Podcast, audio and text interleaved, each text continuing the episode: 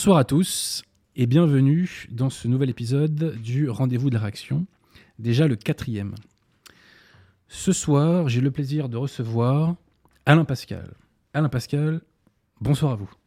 Bonsoir, j'ai envie de commencer par dire ami de la résistance, bonsoir. C'est un petit clin d'œil à Serge de Beketch. Absolument, oui. Alors, euh, comme j'ai pour habitude de faire, quelques petites annonces en ce début d'émission, avant de, re- de rentrer dans le dur. Tout d'abord, euh, annonce habituelle concernant les dons. On ne vit pas d'amour et d'eau fraîche. Nos ennemis le savent très bien. Quand eux, ils ont à mettre la main dans le porte-monnaie, ils le font toujours. Dès lors, je demande aux âmes de bonne volonté d'alimenter le compte Tipeee euh, de Radio Athéna.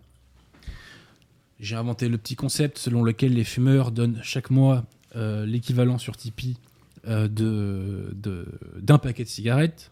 Olivier Piachontini a eu une interprétation, une interprétation extensive, comme on dit en droit, de ce concept en disant mais il n'y a aucune raison pour que les gens qui boivent de l'alcool n'agissent pas de la sorte. Dès lors, j'invite les alcooliques qui nous regardent à donner l'équivalent d'une consommation mensuelle, donc au compte Tipeee euh, de Radio Athéna. Ensuite, événement important. Se tiendra le 13 avril, vous me confirmez mon cher Alain, Le 13 avril. la fête des amis d'Alain Pascal, qui est une réunion d'auteurs, on peut l'appeler comme ça, qui euh, viendront dédicacer leurs livres. Euh, et euh, donc ça se tiendra à Paris. Alors, Alors dites-nous l'adresse. à Paris, ça va être à l'ACIEM. Ouais. L'adresse, c'est 6 rue Albert de Lapparent, dans le 7e arrondissement, métro Ségur. Alors, Alors, ce que- le, le- pardon, le 13 avril de 14h à 18h, et je vais préciser, entrée gratuite. Tout à fait.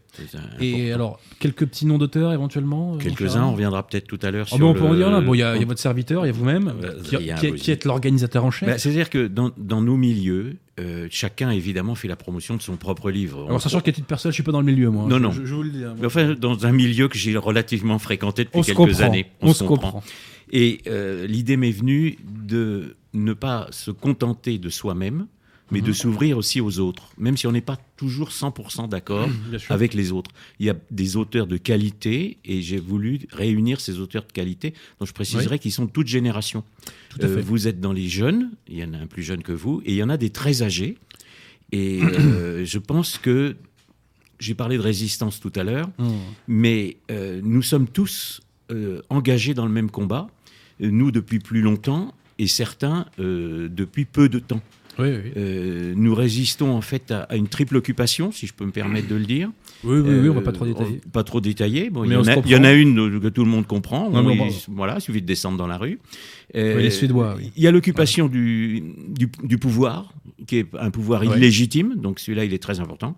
Et la plus importante des occupations, c'est l'occupation des esprits. Ah, c'est la pire. ouais. Donc je crois que vous-même, dans votre livre que j'ai beaucoup aimé, c'est pourquoi aussi je vous, Je considère comme un, avis- un ami d'Alain Pascal, La France divisée quand vous- contre, contre elle-même, votre livre, vous avez parlé de la reconquête des esprits, de la conquête des esprits, reconquête des esprits. Alors euh, moi, je mène depuis un certain nombre d'années ce que j'appellerais une croisade culturelle Oui, c'est une croisade. pour se nous sommes réaccaparer la culture et l'histoire. Nous sommes des croisés. Nous euh, sommes des bien croisés. évidemment. euh, Nous sommes des croisés. Évidemment. Voilà. Donc, euh, réunion d'un certain nombre d'auteurs. Alors, il y en a des, des plus ou moins connus. Il y aura Romain Guérin, donc, euh, Ouais. que, dont j'ai apprécié énormément le livre. Et euh, le, le- le roman, euh, Pierre Hillard, évidemment, qui est connu, l'abbé Pagès, euh, d'autres auteurs, bon, Madame Reboul, qui a écrit, on parlera des livres tout à l'heure, et un certain nombre d'autres auteurs, Voilà. dont on parlera tout à l'heure. Alors je précise Et- que l'année dernière, il y avait déjà eu la première fête donc des amis d'Alain Pascal, à laquelle j'ai eu la chance de participer dans un très beau cadre, et ça a été un vrai succès. Je pense qu'il y a dû avoir au moins 100 personnes qui sont Ah, beaucoup plus que ça. peut-être plus. Beaucoup ouais. plus que ça. ouais. Moi, je signais. on a été un, un petit peu, un petit peu débordé d'ailleurs l'année ouais. dernière. Euh, Mais, mais je tiens à dire que c'était un moment de convivialité ah, française. extraordinaire, extraordinaire. Et, Et, ça, et ça réchauffe le cœur de voir des gens normaux. on se sent Ah. bien, on s'est senti entre amis et on a découvert d'autres. Et euh, j'insiste sur ce, mélange des générations parce que tout est fait aujourd'hui pour opposer les jeunes aux, aux moins jeunes. À tort et à raison. à- à tort et à raison si on veut, chacun a ses défauts. Mais bon, pour quelqu'un comme moi, il est extrêmement important de constater que depuis 4 ou 5 ans, parce que c'est à peu près ça, moi je me bats depuis 25 ans euh, à peu mmh, mmh. près, et euh, il y a maintenant euh, des lecteurs jeunes oui, tout à fait. Alors qu'avant, il n'y en avait pas. Donc, moi, je trouve ça merveilleux, d'autant que c'est providentiel. C'est providentiel. Tout est fait pour les éloigner de la vérité et ils ont une quête de vérité qui, qui fait qu'ils viennent chercher la, vérité historique, évidemment, et la vérité religieuse euh, qui la précède. Surtout. Surtout. Surtout. Et je renvoie d'ailleurs ce sujet à mon ouvrage sur, à mon, oui, à mon ouvrage sur l'infabilité pontificale, pour y voir clair.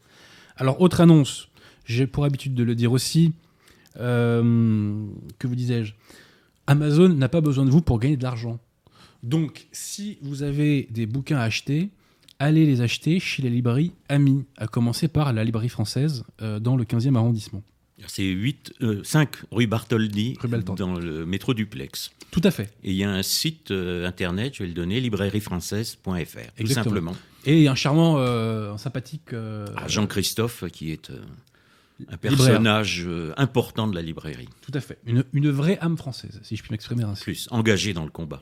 Alors, autre précision, j'ai eu la chance, il y a deux semaines de cela, d'aller faire euh, une conférence euh, à la chapelle Saint-Pie V de Rennes chez l'abbé Roger. Euh, la conférence n'est pas encore en ligne, elle devrait l'être d'ici une semaine, dix jours à peu près. elle s'appellera De Congar à Bergoglio, Genèse et actualité donc, de la religion conciliaire. C'est l'une des vidéos les plus importantes que j'ai jamais faites. Donc j'invite les âmes curieuses, en quête de vérité, n'est-ce pas, à aller la voir euh, quand elle sera en ligne. Enfin, je précise que euh, nous avons euh, un nouveau chroniqueur dans cette émission. alors c'est, je sais pas comment on doit dire, une chroniqueuse, oui, ça se dit comme ça? Mmh.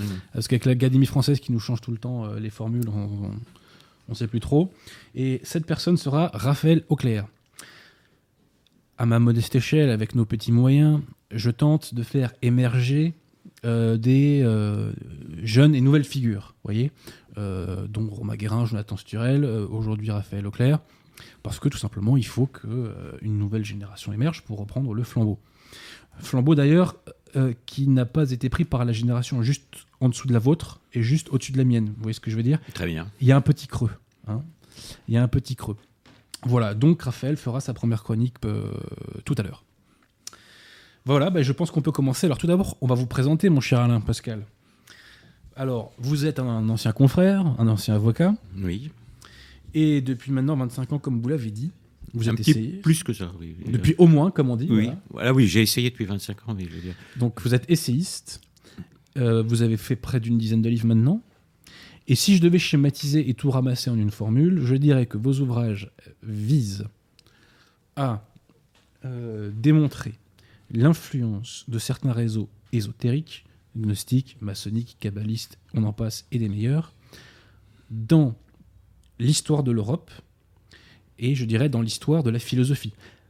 En partie, votre œuvre est en partie une contre-histoire de la philosophie, où on voit la face cachée de Dante, d'Erasme, de Descartes dont nous allons parler aujourd'hui, d'un certain nombre de personnages qu'on découvre sous un autre jour. Et je précise, car c'est très important, que l'immense majorité de vos sources émanent du système. Donc leur matérialité n'est pas contestable. D'ailleurs, elles n'ont pas été contestées à ma connaissance. Et euh, c'est un gage de sérieux. Parce que quand on traite de ces sujets, généralement, enfin souvent, euh, c'est fait par des gens qui font ça un petit peu, euh, on va dire, à la va-vite. Hein, je parle aussi poliment que possible.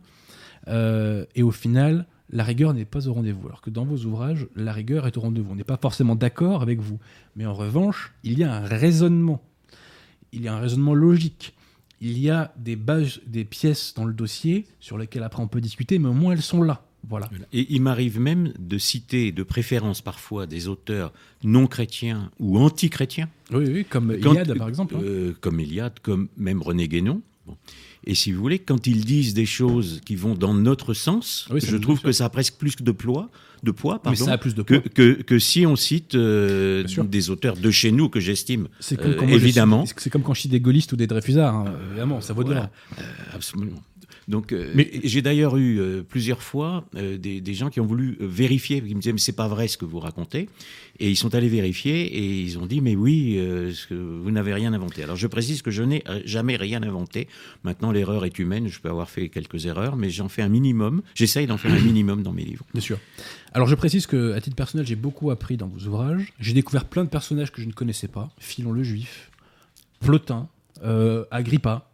Euh, voilà, donc des personnages euh, comme ça, divers et variés, au fil des siècles, dont je n'avais aucune connaissance. Rushlin, je ne connaissais pas Rushlin. Il y a beaucoup de, de- Euh, de- de beaucoup. personnes que l'on ne connaît pas. Vous venez de. Bon, moi j'étais passionné de philosophie euh, en Oui, oui. dehors du palais, mais euh, on ne m'avait jamais parlé de Plotin.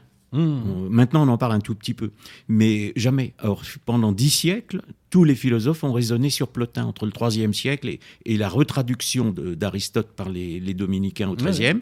Euh, je préciserai directement du grec, parce qu'il faut à chaque fois corriger, puisqu'on on entend malheureusement, et l'université aujourd'hui, ça je le dis très, très, très fortement, enseigne n'importe quoi. Hmm. C'est-à-dire Je qu'aujourd'hui, qu'il y a un consensus. euh, il y a un consensus là-dessus, ça va pas euh, choquer, mais euh, c'est une réalité. Il faut se réaccaparer l'histoire parce que tout ce qui est enseigné va toujours dans le même sens et le même sens, c'est toujours de dénigrer le catholicisme. Oui, tout à fait. Donc, euh, Alors, euh, est-ce que vous pouvez. Parce qu'aujourd'hui, si vous voulez, ces sujets-là ont été, entre guillemets, j'ai bien entre guillemets, démocratisés. Ça ne veut pas dire qu'ils sont traités sérieusement. Je, je distingue les deux choses. Mais à l'époque où vous vous êtes lancé là-dedans, ah, là, j'imagine que c'était pas le cas du tout. C'était une terre vierge, donc, euh, j'ai un peu ouvert des voies. Ma question est la suivante, mon cher Alain. Comment est-ce que vous en êtes venu à traiter de ces questions? Elle m'a obligé un peu à raconter euh, comment, ça, comment j'ai découvert. Euh, bon, j'étais au, j'étais au palais, donc j'étais Ouais. euh, avocat. Et jeune avocat, j'ai été confronté, j'ai été un collaborateur dans une affaire politico-judiciaire. C'est un immense scandale euh, des années 75. Et il y avait un député de droite et un, un député de gauche qui étaient euh, mouillés, euh, qui étaient vraiment les complices de l'escroc. C'était l'escroc du siècle, on appelait ça, je ne donnerai pas les noms, mais c'est une affaire qui a défrayé la, chronique euh, à cette époque. Et je me trouvais dans l'incapacité de les faire mettre en examen. Impossible. Tiens, Donc, il y avait un député de droite, il y avait un député de gauche. Et le député de gauche, je vais quand même donner son nom parce qu'il n'est plus là, mais il a fini ministre des Armées, c'était Charles Hernu. Oui, Donc oui. s'il avait été condamné, il n'aurait jamais été ministre des Armées. Et un- pourquoi il était impossible de les faire mettre en examen? Parce qu'ils étaient francs-maçons. Et le juge d'instruction était franc-maçon, le, le procureur était franc-maçon, le ministre de la Justice était franc-maçon. Donc si vous voulez, j'ai eu une, une idée de la justice qui a évolué. Hmm. Dans le fond, j'étais devenu avocat par amour de la justice et j'ai quitté le palais par amour de la justice, si je peux me Mm. résumer ainsi. Et ensuite, euh, c'est dans les, dans les années 80, euh, je rentre au Front National, tout simplement. Je deviens adhérent, un simple adhérent, Mmh, mmh. en y croyant. Et à ce moment-là, vous avez le fameux serment des B'nai B'rith. Bon, c'est un serment qui est de 85-86. Mmh. Vous savez que les B'rith, c'est une obédience maçonnique que je qualifierais de confessionnelle. Mmh. Et qui. euh, et qui Bah oui, c'est- confessionnel. confessionnel Ouais, ouais. et qui euh, interdisait aux députés de droite de s'allier avec le Front National. Donc, Ouais. si vous voulez, à partir de ce moment-là, moi, j'étais, euh, je croyais à la République, je croyais à la démocratie. Encore, je me disais, encore. ah ben, on, on peut errer pendant longtemps, ouais. on peut être naïf. Et je me suis dit, là, euh, C'était pas la même l'enseignement. époque en plus. Euh, voilà, je veux dire, la justice euh, est quand même un petit peu influencée. Donc, le problème maçonnique, en fait, à ce moment-là, m'a vraiment euh, Choqué. choqué. Ouais, ouais, je comprends. Et je me suis penché sur l'histoire de la franc-maçonnerie en politique, c'est-à-dire j'ai fait donc j'ai commencé un manuscrit.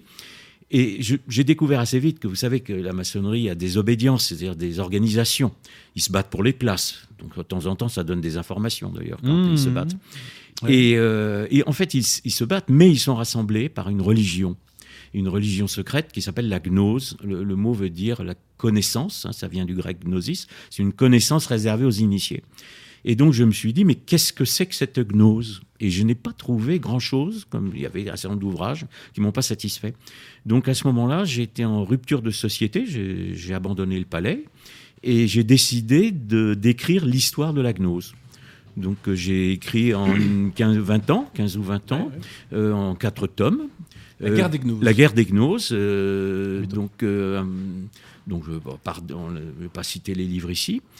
Et euh, pour confronter euh, ce, mouvement qui naît, justement, vous avez parlé tout à l'heure de Philon le Juif, Oui. et Philon le Juif, qui est un contemporain du Christ, et qui est à l'origine d'un mouvement philosophique qui s'appelle le néoplatonisme. Alors Oui. on va parler un peu de philosophie, j'espère qu'il y a fait. quelques étudiants. Et il est officiellement reconnu que Descartes, puisqu'on va parler de Descartes, est un héritier des néoplatoniciens. Hmm. Donc en fait, euh, si on prend une chronologie à partir de l'époque euh, de la prédication du Christ, donc Philon le Juif, le premier néoplatonicien, euh, Descartes, on peut le faire remonter jusque-là. Et d'ailleurs, tout cela, euh, je, je renvoie les auditeurs à votre ouvrage La pré-cabale. Euh, les, le- explications sont peut-être difficiles. La Kabbale, c'est l'ésotérisme juif. Euh, J'ai appelé ça pré-Kabbale parce que, pour l'histoire officielle, vous avez cité Eliade, moi j'étais passionné de toute cette histoire-là. Ouais, ouais, ouais. Et la Kabbale est un mouvement qui est daté du XIIe, XIIIe siècle. Or, en vérité, euh, le fameux Philon le Juif est un ancêtre officiel de la Kabbale. Hmm. Euh, donc, pour nommer ce mouvement qui existe avant la Kabbale officielle, j'ai appelé ça une pré-Kabbale. C'est une Kabbale avant la Kabbale. C'est ce que vous appelez l'ésotérisme judéo-païen. Judéo-païen et plus spécialement judéo-égyptien. Judéo-égyptien. Judéo-égyptien. ouais, ouais. Euh, alors que l'on ne croit pas qu'on va, avo- que l'on va avoir des discussions d'intellectuels, parce que je voudrais quand même bien situer le débat. D'abord, on vient de fêter les 30 ans de, de la pyramide sur le Louvre, euh, ce qui est une injure sur le Louvre. Donc l'ésotérisme égyptien, euh, il est quand même très présent. hein. Ouais, ouais. C'était le, le palais royal. Maintenant, il y a une pyramide sur le palais royal. Bon. Et euh, il me semble qu'un président de la République assez récent a fait un discours devant une pyramide. Tout à fait. Voilà. Donc, si vous voulez, on n'est pas dans le virtuel, on est dans les croyances cachées de ceux qui nous gouvernent. Alors, si vous le voulez bien, on va faire un bond dans le temps. On va passer de Philon à Descartes. Bien sûr. Euh, mais Alain reviendra sans doute pour d'autres émissions pour parler d'autres sujets parce que son œuvre est très très très dense. hein. C'est vraiment, il faut les relire hein, les ouvrages d'Alain Pascal, je le dis. Moi-même qui ai quand même l'habitude de lire pas mal de, de bouquins, je, je relis les ouvrages parce qu'ils sont vraiment extrêmement riches. Déjà, Voilà. vous, les a- vous les avez lus, donc je vous remercie, je vous félicite. C'était intéressé, c'est normal. Bien sûr. c'est normal. Et voilà. Alors donc on va parler donc de ce personnage Descartes dont vous avez longuement traité dans cet ouvrage Le siècle des Rose-Croix sous-titre Pascal contre Descartes. On aurait pu l'appeler Alain Pascal contre Descartes Oui, d'ailleurs. c'est le grand Blaise quand même. là. Voilà. Oui, bon, toute proportion gardée, certes, certes. Mais euh, donc pourquoi est-ce que vous vous êtes penché sur ce personnage funeste Funeste. Bah, là aussi, il faut, il faut situer, c'est-à-dire que nous vivons aujourd'hui l'aboutissement du cartésianisme. Euh, le- la philosophie moderne est censée commencer avec Descartes. Et euh, après Descartes, Descartes est à l'origine du fameux siècle des Lumières, n'est-ce pas, qui sont des Ouais. fausses lumières, bien entendu, que vous vilipendez aussi euh, dans votre ouvrage. C'est ce qui m'a beaucoup plu. Euh, on parlait de Providence, vous parlez de la Providence. Nous nous Oui. sommes rencontrés euh, dans un coin perdu, n'est-ce pas? Il y avait- C'est perdu. Oh, il y avait. Ça s'appelle avait- Angers, la Ça s'appelle d'Angers. Angers. Bah, Ils vont pas m'apprécier à Angers, mais c'est pas grave. Voilà. Mais bon, je sais qu'il y avait une immense. On était pendant la campagne présidentielle. Il y avait une immense salle. Les organisateurs m'avaient annoncé euh, entre 300 et 500 personnes. Donc nous avons tous les deux parlé devant une trentaine de personnes. Mais vous étiez là. Donc je vous ai écouté. Et j'ai évidemment beaucoup apprécié ce que vous Merci. avez dit. Et euh, ensuite, j'ai voulu vous connaître. Donc, je pense que euh, tout est providentiel. Moi, dans ma vie, tout a été providentiel. Je pense qu'on rencontre toujours des gens. Oui, oui. Et, et je voudrais dire ça aux, aux jeunes, il faut se rendre compte de qui on va rencontrer. Il ne faut pas passer à côté de ces rencontres. Euh, Ces rencontres peuvent être des rencontres littéraires. Euh, moi, j'ai été euh, un homme de bibliothèque parce que parfois je me sentais plus ami euh, avec des gens qui étaient morts il y a 100 ans qu'avec mes contemporains. Voilà. Je vous comprends après, j'étais en rupture de société. Et vous avez aussi des rencontres providentielles. Bon, J'en ai une dans le milieu, je disais tout à l'heure, j'ai juste évoqué Serge de Beketch, Mhm. mais j'avais écrit un livre donc à propos de la franc-maçonnerie. Je vais revenir à Descartes, pardonnez-moi, Ouais, je de juste faire ce détour. Et qui s'appelait La trahison des initiés, bon, Mhm. dont personne n'a voulu. Je suis resté pendant dix ans avec mon manuscrit. Donc, Ah si- ouais, quand je même. sais qu'il y a aussi des, des jeunes qui écrivent, et je leur dis d'abord, il faut beaucoup travailler, ces manuscrits, mais ne vous inquiétez pas. Mhm. Donc, euh, j'ai fini par le faire publier à compte d'auteur, tout, tout simplement. Euh, J'en ai peut-être vendu 100 ou 250 en embêtant mes amis qui, que ça n'intéressait pas. Et il est tombé par hasard, par un lecteur, entre les mains de Serge de Beketch. Et Serge de Beketch euh, a aimé, appelons-le. Et il m'a fait venir sur Radio Courtoisie, donc je suis devenu et il m'a ouvert les colonnes, les colonnes de son libre journal. Voilà une rencontre providentielle. Je voilà une rencontre providentielle, c'est voilà et ça continue. C'est-à-dire que ce soit les auteurs ou les gens.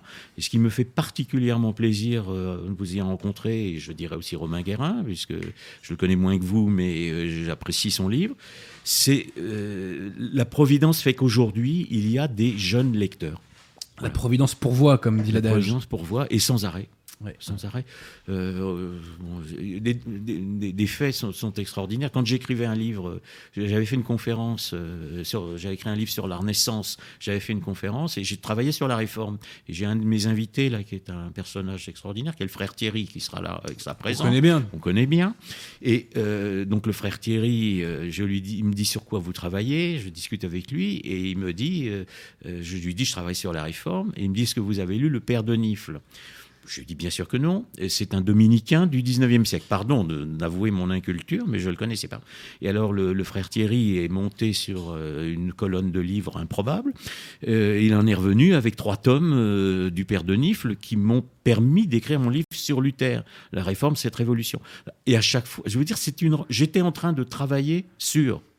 Voilà. Et là, je suis en train de travailler sur les fausses lumières, et quelqu'un vient de m'offrir un texte qui, est une, qui sont les constitutions des francs-maçons dans la version originale.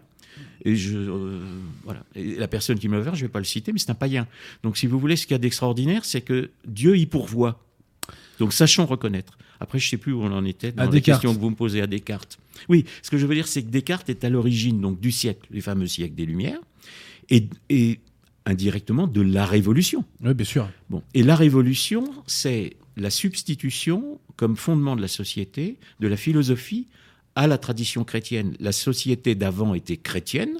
Nous avions des, rois qui défendaient l'autel. D'ailleurs, la, révolution a été faite en très grande partie. Les rois ont été ren- renversés parce qu'ils défendaient l'autel. Et la révolution impose une philosophie, en l'occurrence celle des droits de l'homme, à la place de la tradition chrétienne comme fondement de la société. Et je dirais simplement, moi, ce qui m'a euh, fait devenir anti-moderne, donc anti-lumière, contre-révolutionnaire, comme vous l'écrivez aussi dans votre livre, c'est la seule droite, elle doit être anti-lumière anti et contre-révolutionnaire, Tout à fait. c'est que la philosophie a impliqué les, les- est devenue athée. Euh, C'était la conclusion logique de Descartes, nous le dirions tout à l'heure, nous en parlerons tout à l'heure. Oui, tout à fait. Et au XXe siècle, il y a eu 200 millions de morts. Donc euh, les jeunes d'aujourd'hui euh, sont Sans parler des avortements. sans parler, oui ça sert. Sans parler des avortements. après, bien sûr, mais c'est dans la même logique. Mais même au niveau des guerres, n'est-ce pas il y a- eu, on pleure toujours sur les mêmes morts, mais il y a 200 millions de morts. Et puis, si vous permettez, mon cher Alain, Et, ils sont ils sont dus à la philosophie. Donc c'est important le il y a fondement 200 de la millions société. de morts et combien d'âmes en enfer? Et Et combien d'âmes en enfer Nous sommes dans une hein. situation catastrophique vis-à-vis de ce qu'on appelle l'eschatologie, l'eschatologie, c'est-à-dire les fins dernières, c'est-à-dire les, Mm. les volontés de Dieu. Nous vivons le monde sans Dieu et le monde contre Dieu. C'est d'ailleurs ce pourquoi je suis un adversaire de la philosophie des droits Oui. de l'homme, c'est que les droits ont été affirmés contre Dieu. Et d'ailleurs, je dois dire qu'il n'y a pas beaucoup de gens comme vous qui s'attaquent à ce problème par la philosophie. hein, de- des auteurs récents. Ça n'ouvre pas beaucoup les médias, hein, je peux vous le dire. Oui, Depuis non, mais on n'est pas là 25 pour ans, ça. là, je suis ravi d'être là, mais l'Internet offre une plage de liberté. On n'a plus besoin Mais, d'eux. Euh, euh, non, non, je sais bien, mais euh, On n'a plus besoin d'eux. Voilà. Mais alors donc, parlez-nous un petit peu de Descartes, de ses origines, du début de sa carrière, de ses rencontres, si vous suivez Alors, mon regard. Oui, alors d'abord, la, la première, moi j'attaque les mythes. Vous, vous attaquez aussi des mythes dans votre livre. C'est-à-dire, nous sommes aujourd'hui euh, soumis au nom d'un certain nombre de mythes, non, non pas au nom de faits historiques, mais de mythes. Et le- je me suis attaqué au mythe de Descartes, donc je m'étais attaqué d'abord au mythe d'une renaissance. euh, Parce qu'il n'y a pas de Moyen-Âge, donc il n'y a pas de Renaissance. On, on est sur des schémas historiques qui sont euh, des fictions destinées à nous soumettre. Euh, donc il y a un mythe Descartes, on vous dit Descartes est rationnel, on vous le présente comme le très grand philosophe français, et on dit il est rationnel. Or en fait Descartes n'est pas du tout rationnel. Donc voilà l'imposture, voilà la première imposture. Et donc si vous voulez, j'ai voulu euh, montrer que Descartes ne pouvait pas l'être pour deux raisons. Euh, la première, c'est qu'il était opposé à la scolastique. Très important. Donc, Très important. Donc vous avez évoqué saint Thomas euh, tout à l'heure. Et moi, je n'avais pas une grande idée, euh, pardonnez-moi d'avouer ça, euh, de, saint Thomas à l'époque quand je me suis occupé de philosophie. J'y suis venu après. C'est-à-dire quand j'ai considéré que la philosophie moderne avait échoué, le, XVIIIe siècle avait, fait une critique qui s'avère erronée euh, des causes de la violence, notamment. tout à fait. Euh, et à ce moment-là, je me suis mis à, reconsidérer ce contre quoi les philosophes avaient lutté. Or, en fait, toute la philosophie moderne est fondamentalement anti-scolastique. Elle est une lutte contre la vérité chrétienne et contre la scolastique. Donc, puisque le monde moderne est un effroyable échec, j'emploie le mot effroyable, et c'est pas fini, euh, c'est que la vérité doit se trouver ailleurs. Tout à fait. Pas à contrario.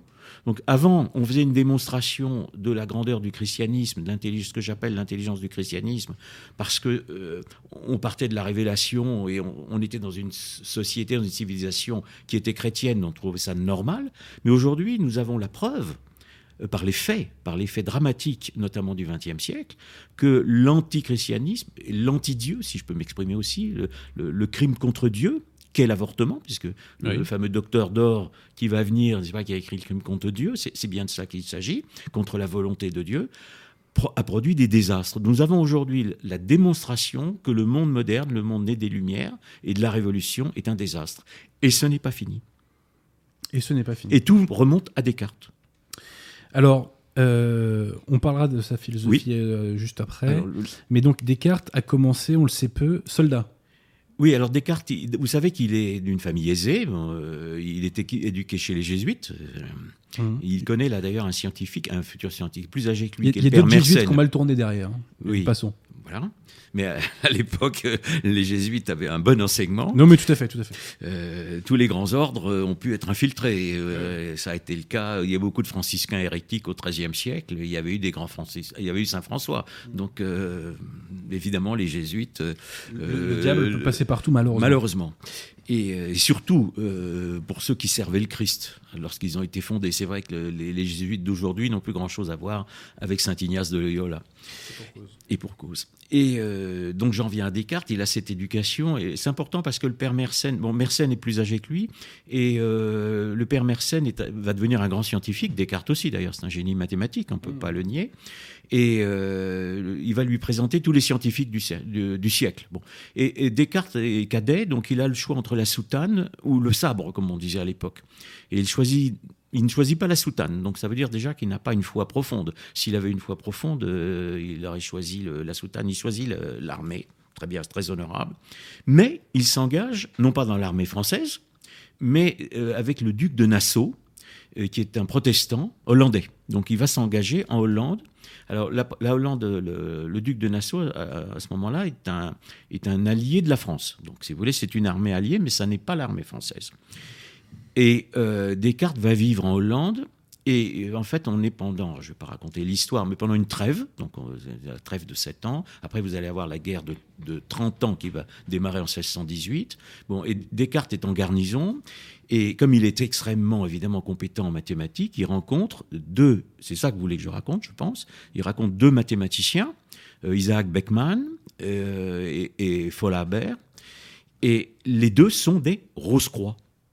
C'est-à-dire que la, vulgate veut dire que Descartes, fait dire, l'université vous dit que Descartes a voulu rencontrer des Rose-Croix mais ne les a jamais rencontrés. Or, si vous voulez, on a la confirmation qu'il a rencontré deux mathématiciens, Beckmann et euh, Folaber, qui sont Rose-Croix. Et c'est pendant qu'il est en garnison, il n'est plus en Hollande, il est à Ulm, ensuite en Allemagne, qu'il a ces fameux songes les songes de Descartes qui vont lui donner sa vocation philosophique. Et là, on va en reparler si vous voulez. Ce que je veux dire juste encore sur la jeunesse de Descartes est une chose extraordinaire. Alors ça, j'ai appris ça dans un, puits de science qui est Will Durant, qui a écrit 25 volumes. J'ai lu tout ça, c'est très intéressant. Non, j'ai pas le tout lu. Hein. Non, vous pouvez les lire aussi hein, si vous aurez le temps. J'ai lu, euh, donc c'est tout ce qu'on appelle l'histoire de la civilisation, 25 volumes, et euh, qui est mine de renseignements. Et alors il raconte, il y avait des médecins dans, le, dans la famille de Descartes, Alors, médecin, à l'époque, il y avait beaucoup d'initiés qui étaient médecins, parce qu'il y avait beaucoup d'alchimistes médecins. Hein. Donc, on n'est pas dans la, dans la, médecine, encore il y a peut-être aujourd'hui des médecins qui sont un peu alchimistes. Et euh, Descartes s'est prêté à un certain nombre d'expériences scientifiques, et Durand rapporte de Durand une expérience qui, moi, m'a énormément choqué, c'est moi qui m'occupe de philosophie, c'est qu'il aurait, je vais dire le aurait, parce que je n'ai pas retrouvé d'autres confirmations, mais participé à des dissections, dissections, et notamment d'un fœtus alors je sais pas, mais un, philosophe, pas, qui, qui, découpe un fœtus, moi je trouve que c'est un mauvais début. Hmm. Excusez-moi, mais c'est un mauvais début. On peut avoir un esprit scientifique, on peut vouloir euh, euh, aller loin, mais il y a quand même des gestes qui, qu'il faut accomplir. C'est morbide. c'est déjà la culture de mort. C'est déjà la culture de mort. Donc il rencontre les rois. Alors un mot des Rose-Croix. Parce que oui, vous, même, vous, allez vous avez bien raison. J'ai appelé ce livre Le siècle des Rose-Croix parce que c'est une des choses que l'on ignore totalement. Euh, les Rose-Croix, d'abord, ce sont les ancêtres des francs-maçons. Vous, vous, doutez bien que si je me suis intéressé à cette secte-là particulièrement, euh, c'est qu'elle euh, avait des suites. Elle, elle, devient officielle au début du XVIIe siècle. Donc cette secte, en fait, remonte à très loin. Elle a un ésotérisme qu'elle puise en partie dans l'ésotérisme islamique, d'où un œcuménisme avec l'islam qui, naît dès ce moment-là. Et euh, elle, euh, elle croit qu'elle va arriver au pouvoir. Donc on va se trouver à ce moment-là avant la guerre de 30 ans, et les Rose-Croix vont avoir le soutien de l'électeur palatin. Hein. on, est sur les bords du Rhin. Et ils vont penser prendre le, le, pouvoir. Vous savez que la guerre de 30 ans va commencer avec la défenestration de Prague en 1618. Hein, pardon si je fais un petit peu d'histoire. C'est juste pour situer. Il a pas de mal. Ce sont les, les des protestants. C'est la suite des guerres de religion, d'ailleurs, hein, du XVIe siècle, provoquées par les protestants, et dont les catholiques ont été les principales victimes. Là aussi, il faut rétablir euh, les réalités, si vous voulez. Excusez-moi de faire cet aparté, mmh, mais il y a quand même eu dix fois plus de victimes catholiques que de protestantes dans les guerres de religion du XVIe siècle, on n'entend pas souvent. Euh, donc, euh, cette guerre commence et l'électeur palatin devient, essaye de devenir roi de Bohême et de, contre l'empereur. L'empereur étant catholique, nous sommes, avec les, nous sommes non seulement dans un conflit politique, mais aussi dans un conflit religieux. Et l'électeur palatin est le protecteur des Rose-Croix. Et le duc de Nassau, euh, auprès duquel euh, Descartes est placé, a, dans son entourage un alchimiste qui s'appelle Michel Mayer et qui fait des allers-retours entre Londres et Prague. Vous savez que Prague, c'est la ville des alchimistes. Et euh, les Rose-Croix pensent prendre le pouvoir. Et à ce moment-là, ils s'affirment, ils écrivent trois, ce qu'on appelle trois manifestes. Donc je suis remonté évidemment aux origines de, de, ces manifestes, je les ai analysés dans mon livre. Et ils pensent qu'ils vont prendre le pouvoir. Donc ils s'avouent, ils reconnaissent qu'ils ont une société secrète, euh, on, lui donne beaucoup d'éléments euh, ésotériques et politiques, qu'ils vont éclairer les, rois pour prendre le pouvoir, les former. Et ils sont battus, l'électeur de Palatin est battu à la bataille de la Montagne Blanche. Voilà. La montagne blanche, on est en, en 20, hein, on est en 1620, et l'empereur donc sauve son empire contre l'électeur palatin qui, qui, retourne dans son électorat, et les Rose-Croix ont perdu. Et à ce moment-là, ils avaient en fait sous-estimé euh, l'adversaire. Et à ce moment-là, ils deviennent invisibles. C'est-à-dire, ils disent, on va fonder des collèges invisibles. Et ils fondent des collèges invisibles, notamment à Paris. Il y a une enquête qui est diligentée en 1623 et ils vont fonder des collèges invisibles. Par qui elle est diligentée cette enquête? Euh, Par Naudet. Naudet, euh, qui est un bibliothécaire du roi et qui, est, qui connaît très bien le problème parce qu'il est très proche des Rose-Croix lui-même. Et, pourquoi on, a diligenté cette enquête à la base euh? Eh bien, parce que les, il y a eu un, un jésuite de mémoire, je crois qu'il est jésuite, c'est le père Garas, euh, qui a compris le danger. C'est-à-dire que les Rose-Croix, en fait, alors j'ai analysé dans un autre livre la légende des Rose-Croix, en fait, ils vénèrent Lucifer. Donc, si vous voulez, il y a un aspect qui est absolument euh, diabolique. Lucifer, qui est le porteur de lumière, hein, vous savez que c'est ce terme, donc euh, ils s'estiment, eux, illuminés par le porteur de lumière, c'est-à-dire Lucifer. et à ce moment-là, ils deviennent invisibles. Et quand Descartes alors Descartes a changé d'armée, parce qu'après il passe euh, avec les, euh, avec une, une, autre armée protestante, je crois qu'il va dans l'armée du Danemark, excusez-moi, je dis ça de mémoire, et il finit en fait avec le duc de Bavière qui rentre euh, victorieux, qui est à la, à la, bataille de Descartes est présent à la, à la bataille de la, de la Montagne Blanche, ah, je savais pas. Et, et, il démissionne. Il démissionne et il reste sur place. Et après, moi, j'ai retrouvé ça dans un, une historienne anglaise euh, de la fin, de, début 20e, qu'importe, qui était euh, tout à fait conformiste. Bon, Yates, hein, qui est connu, qui a écrit une histoire des, des Rose-Croix. Euh, en fait, il, il, démissionne et il va rester là où sont les Rose-Croix, car il ne veut pas les poursuivre. Donc, si vous voulez, voilà déjà un certain nombre d'indices euh, déjà, quand on dit qu'il n'en a pas rencontré, il, il, en a rencontré. Donc il y a déjà un mensonge fondamental des, des, historiens officiels. Oui. Descartes a rencontré des, des Rose-Croix. La question est, euh, a-t-il été initié ou pas par eux? Voilà. Alors ma réponse est oui. Et, et j'ai essayé de le montrer à partir du fameux songe de Descartes. Alors, euh, ça, c'est très important. C'est très important, je vais pas le reprendre là. Descartes raconte, alors il raconte ça, il faut situer ça dans le temps. Descartes avait euh, prévu d'écrire un premier livre qui s'appelait Le Monde. Et il renonce parce que euh, le livre sur lequel travaillaient les, Rose-Croix s'appelait le, livre du monde. Je le dis en latin, c'est Mundi, mais c'est pareil. Donc, si vous voulez, il reprend un titre déjà, qui est, celui des Rose-Croix. Et en fait, les principes euh, qu'il qu avait dans ce livre-là, il va les reprendre dans le fameux livre, dans l'essai le, aussi qui s'appellera Les Principes après. Il va reprendre euh, les, les, les, mêmes doctrines que dans, dans le monde.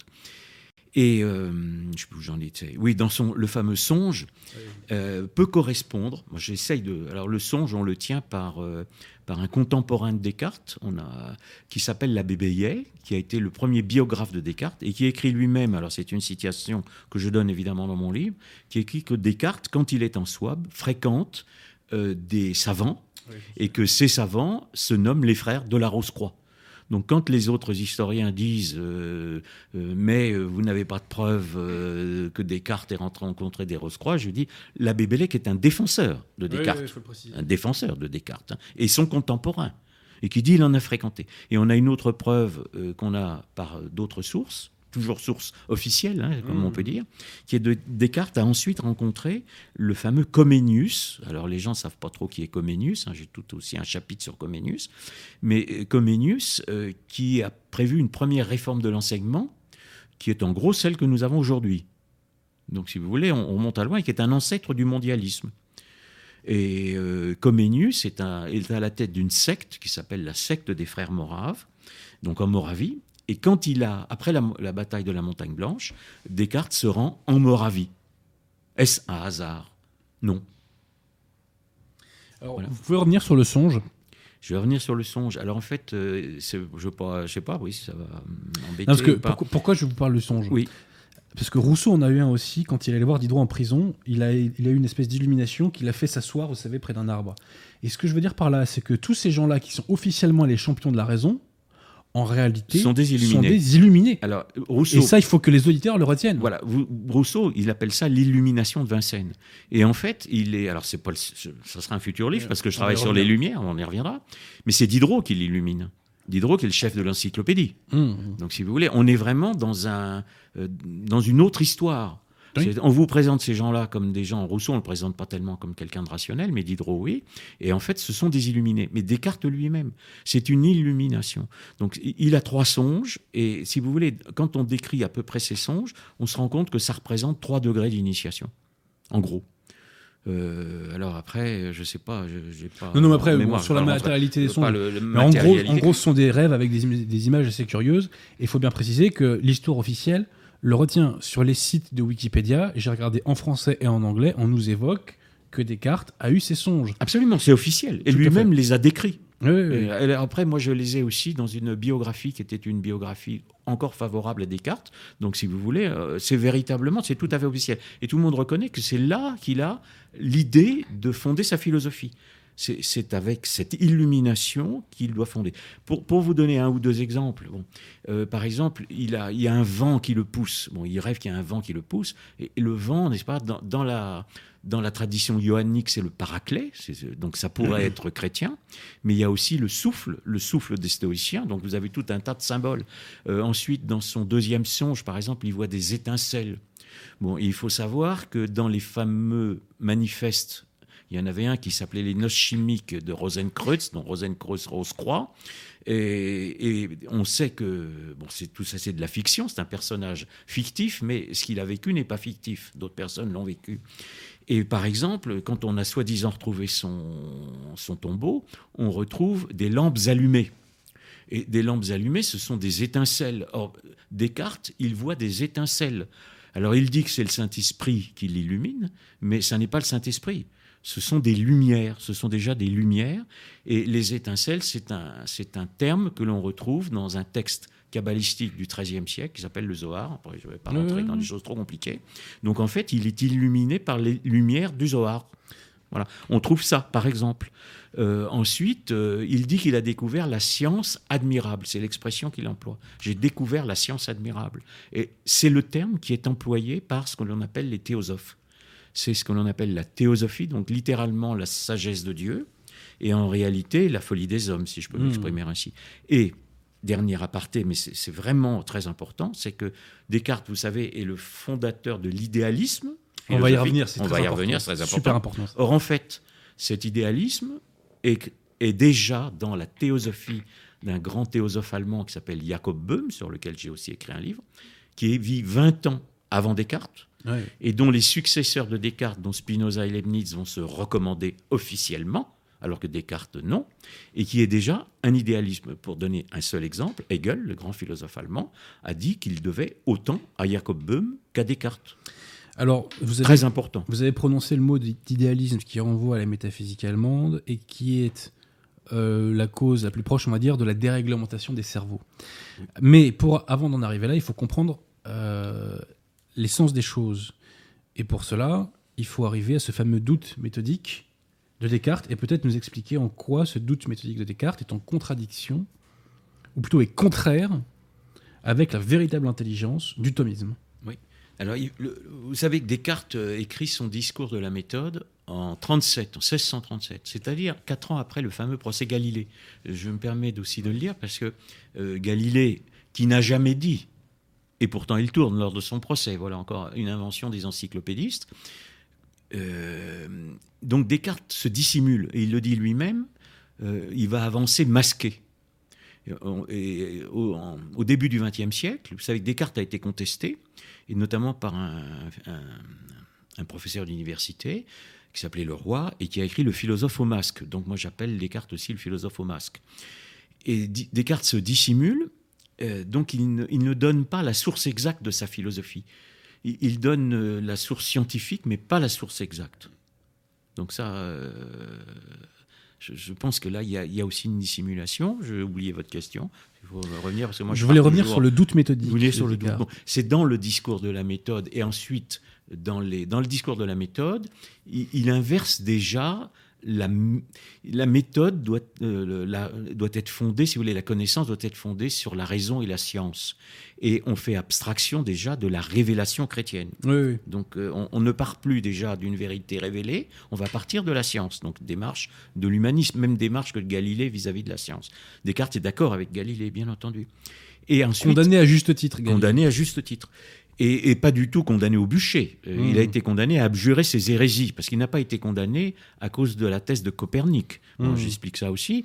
Euh, Copernic n'a jamais été un religieux catholique, chanoine catholique, encouragé par l'Église à continuer ses recherches. Mmh. Simplement, euh, Copernic n'a jamais pas réussi à le démontrer le premier qui démontre que euh, l'héliocentrisme, c'est-à-dire que la Terre tourne autour du Soleil et non pas l'inverse, c'est Kepler. Et encore pas tout de suite, il y a plusieurs étapes dans la démonstration de Kepler. Et donc, euh, et Galilée, lui, ne se sert de l'hypothèse copernicienne que pour attaquer l'écriture. C'est pour ça qu'il est condamné.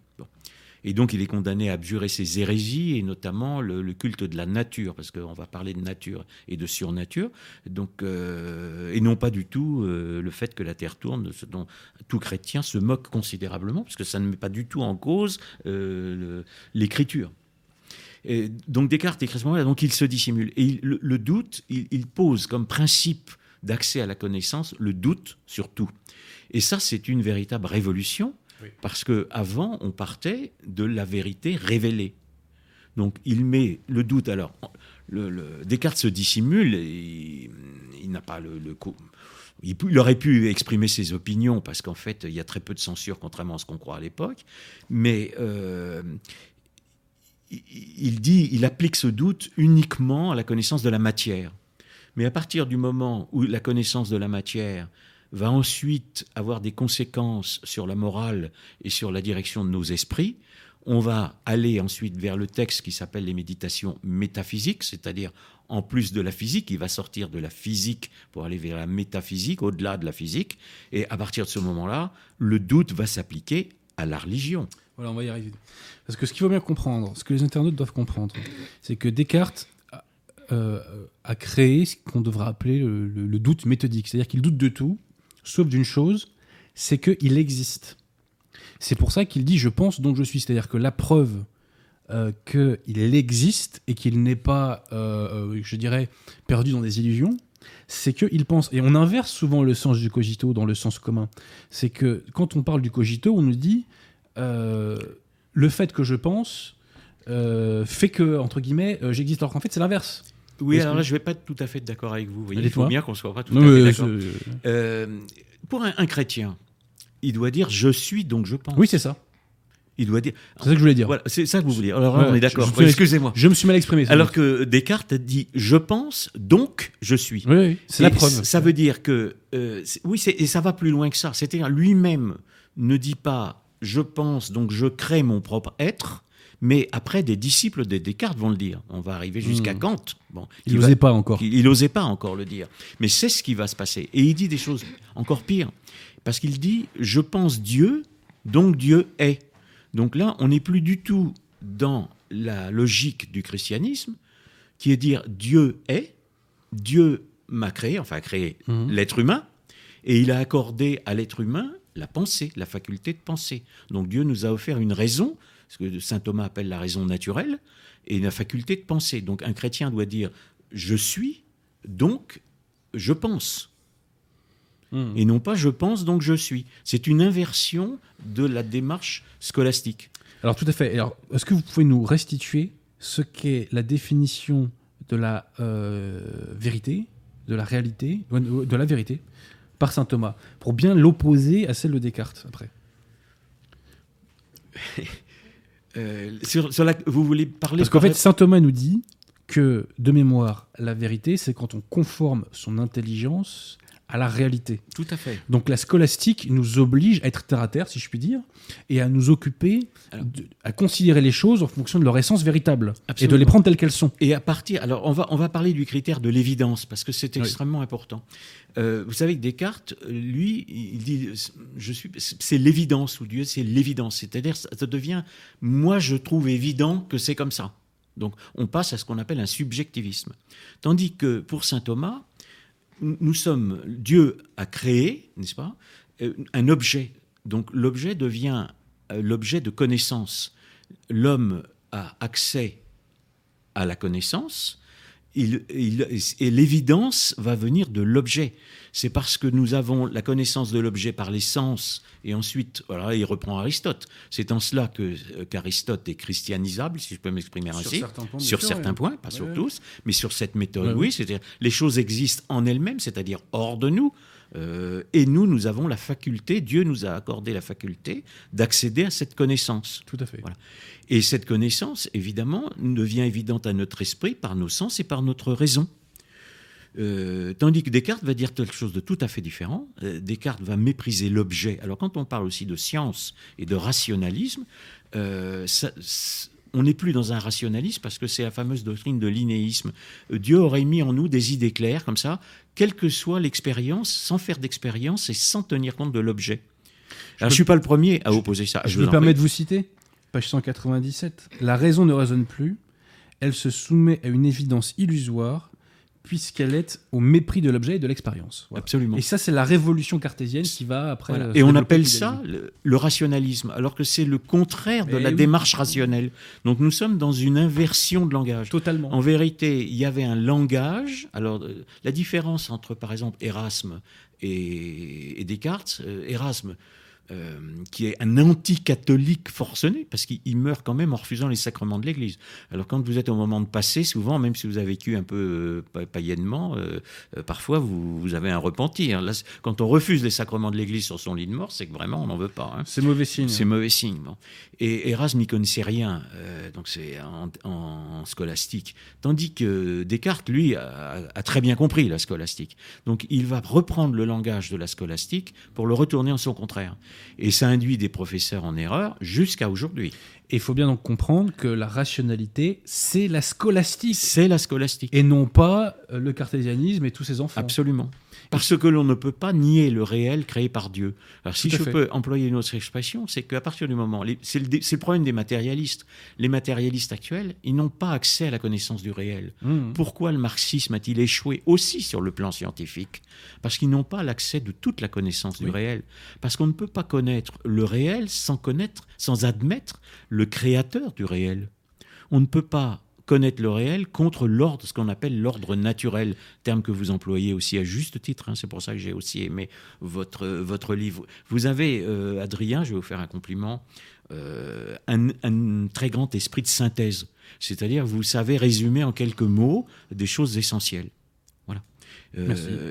voilà. Donc, sur, sur ce plan-là, oui. Et donc, on ne peut pas connaître un réel si on, nie- si on nie le créateur du réel. Et nous évoquions que nous vivions dans une époque de fous. Oui. Et ben, on va illustrer très concrètement ce que nous évoquons là par des phénomènes de masse. Nous évoquons que les cartésiens et les idéalistes projettent leur imagination sur la vie et n'arrivent plus à percevoir la réalité. Exemple très concret sur l'avortement.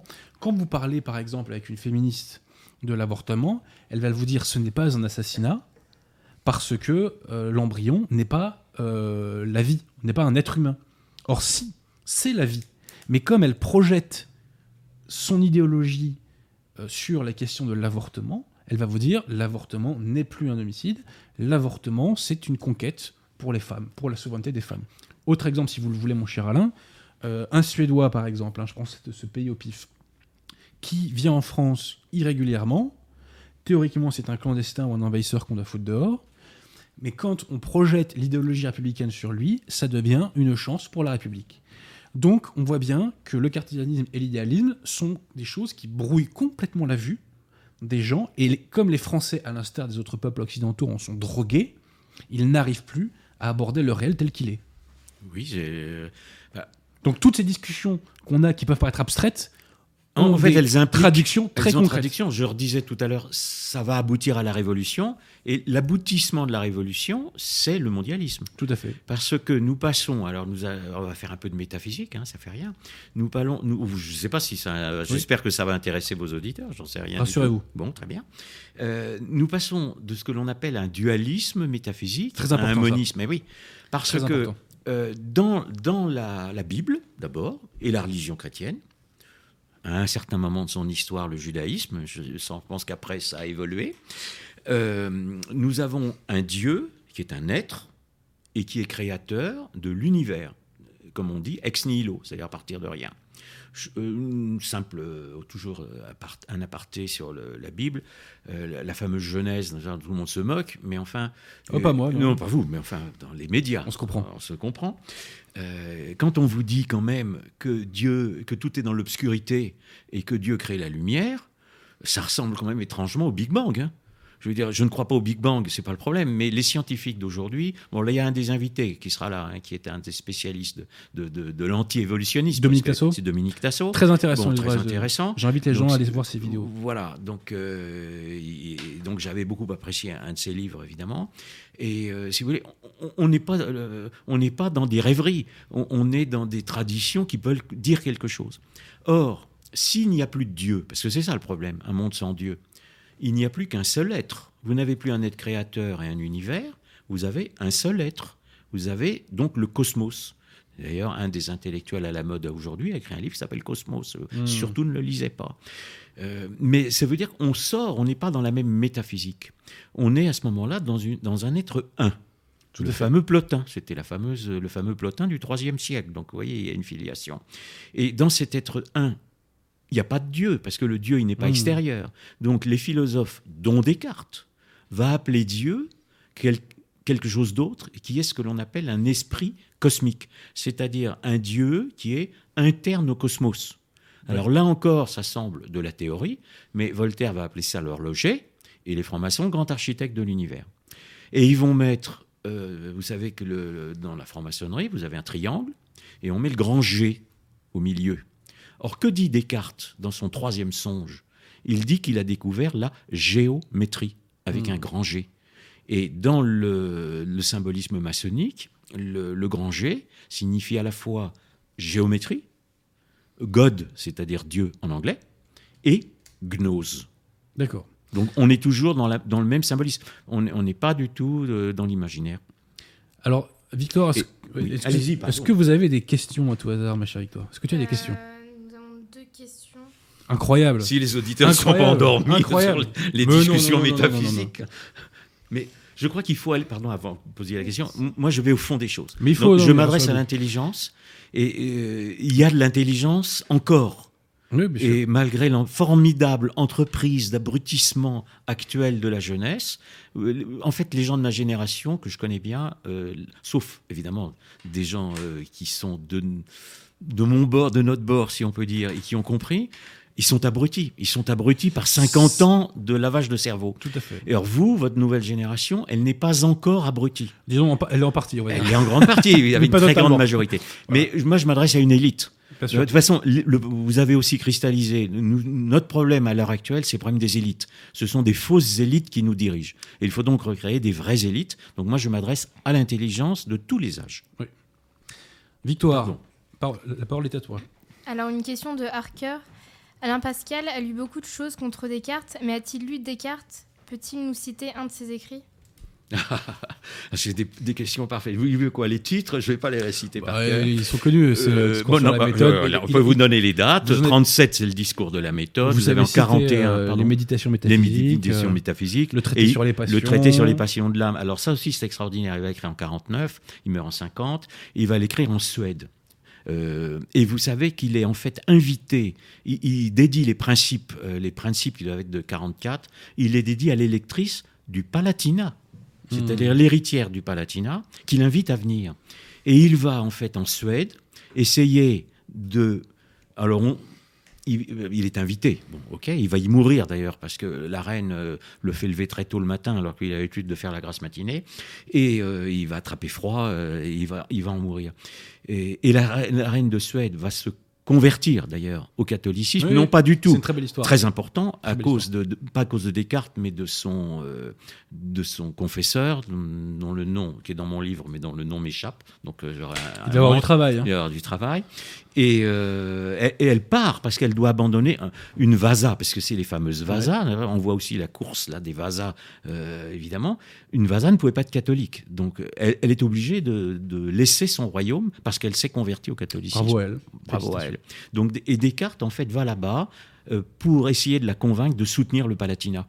Et ça, on le sait aussi par le fameux abbé Bayet, euh, le biographe de Descartes. Donc voilà, je n'invente rien.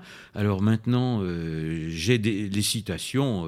euh, pour bon, J'en ai déjà cité deux. Et puis euh, pour répondre à la question euh, de notre je cher suis pas euh, en train de passer un examen. Si nous vous ne connaissons pas par cœur tous les textes de Descartes. Enfin, c'est vrai, je, je reconnais. Pour le rassurer, je l'ai lu. Je. Euh, j'ai relu, bon, je parce que moi je me suis intéressé à la philosophie il y a, il y a une quarantaine d'années.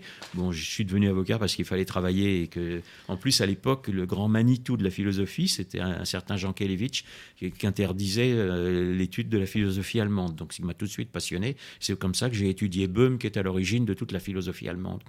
Et euh, donc j'ai lu Descartes. Bon, je l'ai relu avant de, de- lire mon livre, mais je n'ai pas tout relu. Alors, euh, Non, mais la vie est trop courte. hein. Mais et en plus, ça n'a que très peu d'intérêt. Exactement. Et puis même ça, ça, Euh, ça, ça finit par devenir une certaine perversion. c'est nocif. Évidemment, évidemment. nocif. Il faut pas lire des textes nocifs. Évidemment. Euh, on m'avait posé la même question, je vais faire la partie auquel je tiens, c'est le fameux Coran. On m'a dit, est-ce que vous, euh, j'avais fait des émissions et j'ai aussi écrit un livre contre l'islam? Et, et donc euh, on me dit, vous n'êtes pas un spécialiste du Coran? Je dis, non, c'est pas la peine. Euh, Le Coran, il y a des gens qui l'ont beaucoup mieux analysé que moi. Je pense à l'abbé Pagès, hein, dans- qui sera là aussi. Je n'ai pas besoin, je vais pas aller lire un, un texte. Moi, je veux lisez le Nouveau Testament, lisez Saint Paul. C'est merveilleux d'intelligence. Lisez Saint Matthieu, lisez Saint Paul. Saint Vous y Thomas, trouverez autre ouais. chose. Ouais, ouais. Oui. Voilà. Victoire, Ne lisez pas Descartes. as-tu une autre question? Alors, euh, oui, bah maintenant on en a beaucoup plus que tout à l'heure. Ah, Alors, une question euh, d'Hugo Chaussin. Qu'avez-vous à répondre à ceux qui nient Dieu et la vérité du catholicisme en utilisant la science? Comment se fait-il que la science soit aujourd'hui une arme utilisée euh, pour euh, déchristianiser alors, si j'avais su qu'on nous aurait posé cette question, Belle question. Euh, je renvoie au catéchisme de Spirago, puisque dans le catéchisme de Spirago écrit en 1903, il fait la liste de toutes les découvertes qui ont été inventées par des hommes d'église. Alors, euh, là, je les ai pas en tête, mais si j'avais su, je serais venu euh, avec la liste. C'est un mythe, c'est-à-dire Ouais. on a créé le mythe d'une église qui serait contre la science. Et ça n'a jamais été le cas, parce qu'il y a eu beaucoup d'hommes euh, d'hommes d'église. Simplement, si vous voulez, le- la, f- le- la science est incapable de démontrer totalement Dieu. Il, il faut accepter qu'il y ait une part qui soit en dehors de notre intelligence. On parlera sans doute de Blaise Pascal, euh, j'espère, si on a le temps. Bon, ça fait rien.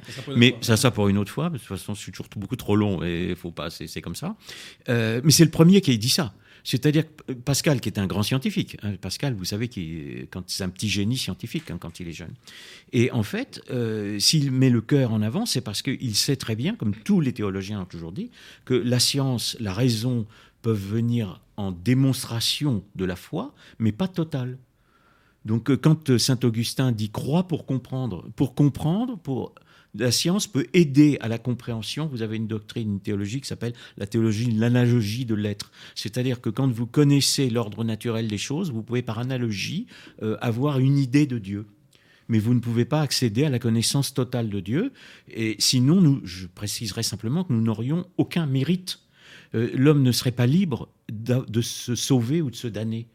Il faut qu'il nous reste un choix, un libre arbitre de croire ou pas. Et là aussi, Pascal répond peut-être que je n'arrive pas en tant que plus grand scientifique du XVIIe siècle, moi, je n'arrive pas à, dé- à dé- à démontrer totalement Dieu, euh, mais vous êtes embarqué, c'est-à-dire vous avez beaucoup plus à perdre à nier Dieu euh, qu'à accepter qu'il y ait Dieu. Et je dirais aux gens d'aujourd'hui que vous êtes embarqués, hein, que tout le monde est embarqué, notamment en France Hmm. Toute catégorie sociale confondue, si vous me pardonnez l'expression.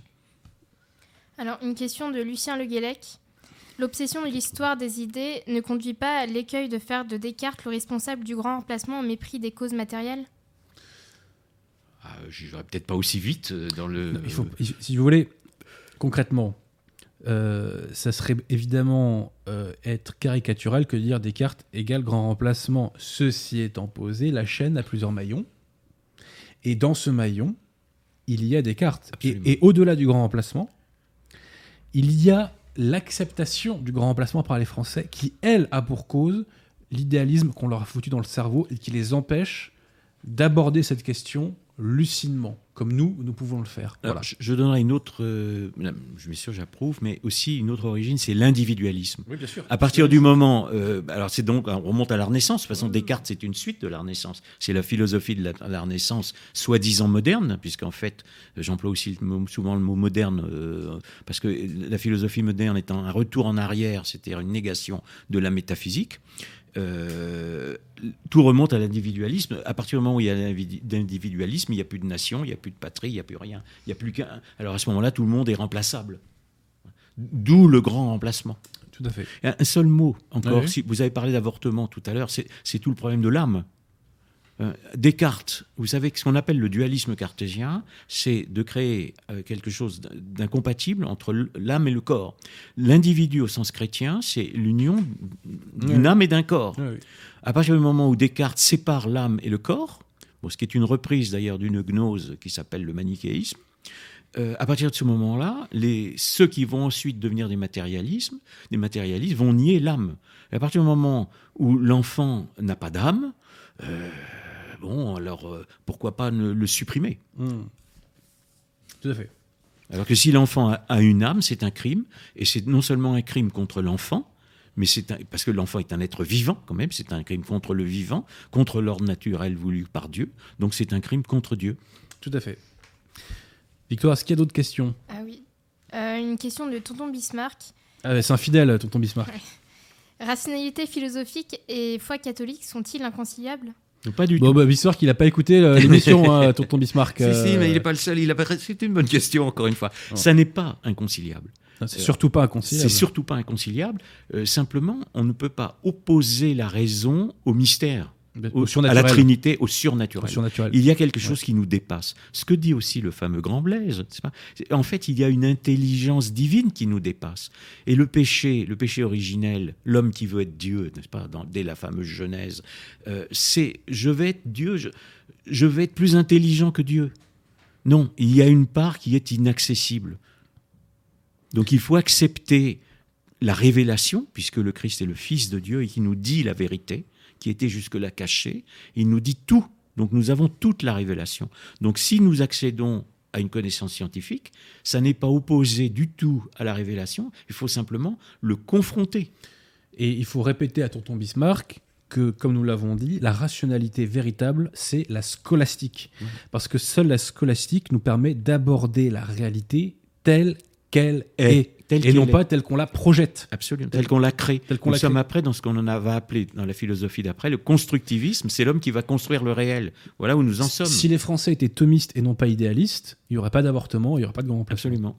Parce qu'ils n'en supporteraient On pas les serait pas là. conséquences. Voilà. Est-ce qu'on a encore des questions? Euh, Une question, enfin plutôt une demande de euh, Chris Carrière qui demande s'il est possible d'avoir une liste des auteurs et des ouvrages cités pour aller euh, lire tout ça après. euh. Alors Descartes, euh, la vie est trop courte pour le lire. hein. Oui, ne Euh, perdez pas votre temps. Mais on va faire des, euh, on va évoquer tout à l'heure les ouvrages euh, recommandés. Donc on fera ça dans. C'est comme vous voulez, c'est une question de. Moi, euh, alors on prend encore une, une ou deux, nuit, hein. une- une ou deux questions et après je dis un petit mot euh, sur l'abbé Aubry et Edgar Poe. Parce que, bon, si vous voulez, moi, je, je peux vous donner quand même. euh, j'ai des bibliographies hein, dans, dans, mon, dans mes ouvrages. Donc, là, notamment, tout ce que j'ai pu dire sur la philosophie, j'ai évidemment rien inventé. Je me suis référé à, un- au père Tonard, pas, qui, qui était à l'époque qui a écrit un précis de philosophie, euh, qui était euh, lu dans les séminaires à, l'époque où les séminaires avaient des bons livres. Euh, donc, si vous voulez, euh, je, À l'époque où ils étaient catholiques. je n'invente rien. Voilà. Personne n'invente rien. Euh, une remarque d'André Vanville. Si saint Thomas d'Aquin vivait de nos jours, il serait voué aux gémonies par ces messieurs, car Thomas d'Aquin n'étudiait pas les auteurs agréés par l'institution ecclésiastique. Je connais pas le dossier, mais ça m'étonnerait. Alors ceci étant dit, c'est vrai que saint Thomas d'Aquin aurait des problèmes avec la, fausse église conciliaire. hein. Ça, je confirme qu'il en aurait beaucoup. Est-ce que tu as d'autres questions, euh, Victoire? Il y a- Euh, l'instant, pardon, juste un mot, Ouais. c'est que le, le thomisme, n'est-ce pas, avait été réenseigné dans le séminaire, puis je, je vais vous allez faire la jonction, si j'ai bien compris ce que vous allez dire, Ah oui. c'est que Descartes ensuite a été ense- enseigné dans les séminaires. Et voilà où nous en sommes. Et pourquoi il a été enseigné au séminaire Telle est la question. Eh ben, on va donner la réponse. Alors là, vraiment, je vais renvoyer un ouvrage absolument exceptionnel d'un personnage exceptionnel qui est l'abbé Jean-Baptiste Aubry. Cet ouvrage n'a pas un nom, passez-moi l'expression, très sexy. Néanmoins, il est passionnant. Ça s'appelle La méthode des études ecclésiastiques dans nos séminaires depuis le Concile de Trente. Alors dit comme ça, je comprends que ça puisse effrayer. Néanmoins, c'est absolument passionnant. Et que nous dit l'abbé Aubry? Il parle longuement de Descartes, de Pascal, de Bossuet, etc. Il nous dit que le cartésianisme est entré dans les séminaires. Pourquoi est-il entré dans les séminaires? Il est entré dans les séminaires à cause du gallicanisme, qui est une hérésie terrible, au titre de laquelle on, on conteste, un catholique conteste l'autorité du pape, ce qui n'est pas possible. Un catholique doit se soumettre au pape. Il n'y a pas de débat sur cette question. Or, à cette époque, donc pendant le XVIIe, la France était gallicane, en partie en tout cas, à cause de Louis XIV, qui a des mérites mais qui a aussi des grosses casseroles. Et donc, les directeurs de séminaires et une partie de l'épiscopat a laissé entrer Descartes dans les séminaires, et ce alors que, et ce alors que Descartes était condamné. Oui, c'est ça que j'allais dire. Par le Il a été mis à l'index en 1663. Tout à fait. C'est pas pour rien qu'il a été mis à l'index. Et Erasme aussi avait été mis à l'index. Quand on vous dit que ces auteurs sont catholiques, ils ont été mis à l'index. Et euh, je voulais aussi dire euh, que euh, l'un des ravages du cartésianisme dans les cerveaux des catholiques, c'est que autrefois, quand l'Église avait parlé en matière de foi et de mœurs en particulier, c'était infaillible, c'était du béton armé et on s'inclinait. Avec Descartes, on remet tout en cause, on remet tout en doute et on essaie de prouver entre guillemets par la science que le dogme dit vrai, notamment sur l'infaillibilité pontificale. Voyez? Or non, quand l'Église a parlé en matière de foi et de mœurs, c'est du béton armé et on ne discute pas. Et on n'a pas à discuter la révélation. C'est-à-dire le Christ révèle tout, et à partir de ce moment-là, on a toute la vérité il y aura un disciple de Descartes qui est Malbranche, qui, qui c'est mhm. un oratorien, qui partira, il écrit un livre qui s'appelle En recherche de la vérité. Non, la vérité, elle est dans le dogme chrétien. Tout à fait. C'est pas compliqué. Après, on le comprend, on le comprend pas. Ce qui se passe au fur et à mesure du temps, c'est qu'on a des explications différentes. Quand vous parlez de saint Thomas, il n'emploierait peut-être pas le langage d'aujourd'hui, mais je pense qu'il dirait la même chose avec des mots différents. Donc, euh, nous sommes toujours. Il y a une seule logique, il y a une seule logique chrétienne. Tout à fait. Quels que soient les siècles est-ce que tu pourrais, Victoire, me passer mon Edgar Poe? Car nous avons, avec les éditions Altitude, réédité des nouvelles Edgar Poe qui m'ont énormément marqué ma jeunesse. Et à l'époque, j'étais euh, j'étais adolescent, j'avais compris qu'il y avait un message caché derrière l'intrigue policière. Et en fait, ce message caché, c'est la remise en cause de l'impérium, je dirais, des mathématiques. Et j'ai fait donc une postface pour l'expliquer donc dans cette réédition. Et j'explique que cette post, que, que, la lettre volée d'Edgar Poe, qui est donc une nouvelle que nous rééditons, euh, est la réfutation des théories de l'économiste Léon Walras. Léon Walras est le père de l'école néoclassique et c'est celui qui a, euh, je dirais, euh, mathématisé l'économie et qui a projeté toute une série d'équations mathématiques sur l'économie. Comme si des équations mathématiques pouvaient prévoir l'activité des hommes. Or, j'aurais pu dire aussi que c'est la réfutation de Descartes qui nous dit que les mathématiques sont uniquement ce qui doit, enfin pas uniquement, mais principalement ce qui doit diriger la pensée.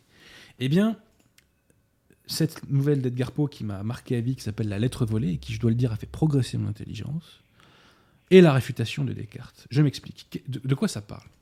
Bah, C'est l'histoire donc du, donc de ce héros qui s'appelle Dupin, le chevalier Dupin. On est sous la monarchie de Juillet. Et donc on le voit là, Dupin, il est avec le narrateur et il est chez lui. Et puis un jour, il y a un préfet qui connaît, avec qui il a déjà travaillé, qui frappe à sa porte et qui lui explique que euh, une personnalité très haut placée de l'État s'est vu voler une lettre très importante dont la divulgation aurait des conséquences très importantes, si vous me passez la répétition. Et cette lettre a été volée par un ministre qui l'a cachée dans son hôtel particulier.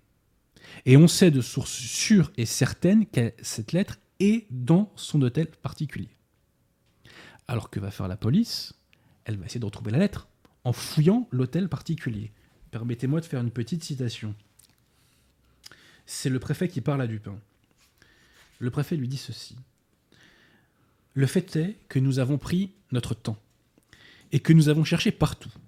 J'ai une vieille expérience de ces sortes d'affaires nous avons entrepris la maison de chambre en chambre. Nous avons consacré à chacune les nuits de toute une semaine. Nous avons d'abord examiné les meubles de chaque appartement. Nous avons ouvert tous les tiroirs possibles. Et je présume que vous n'ignorez pas que pour un agent de police bien dressé, un tiroir secret est une chose qui n'existe pas. Après les chambres, nous avons pris les sièges. Les coussins ont été sondés avec ces longues et fines aiguilles que vous m'avez vues employer. Nous avons enlevé les dessus des tables.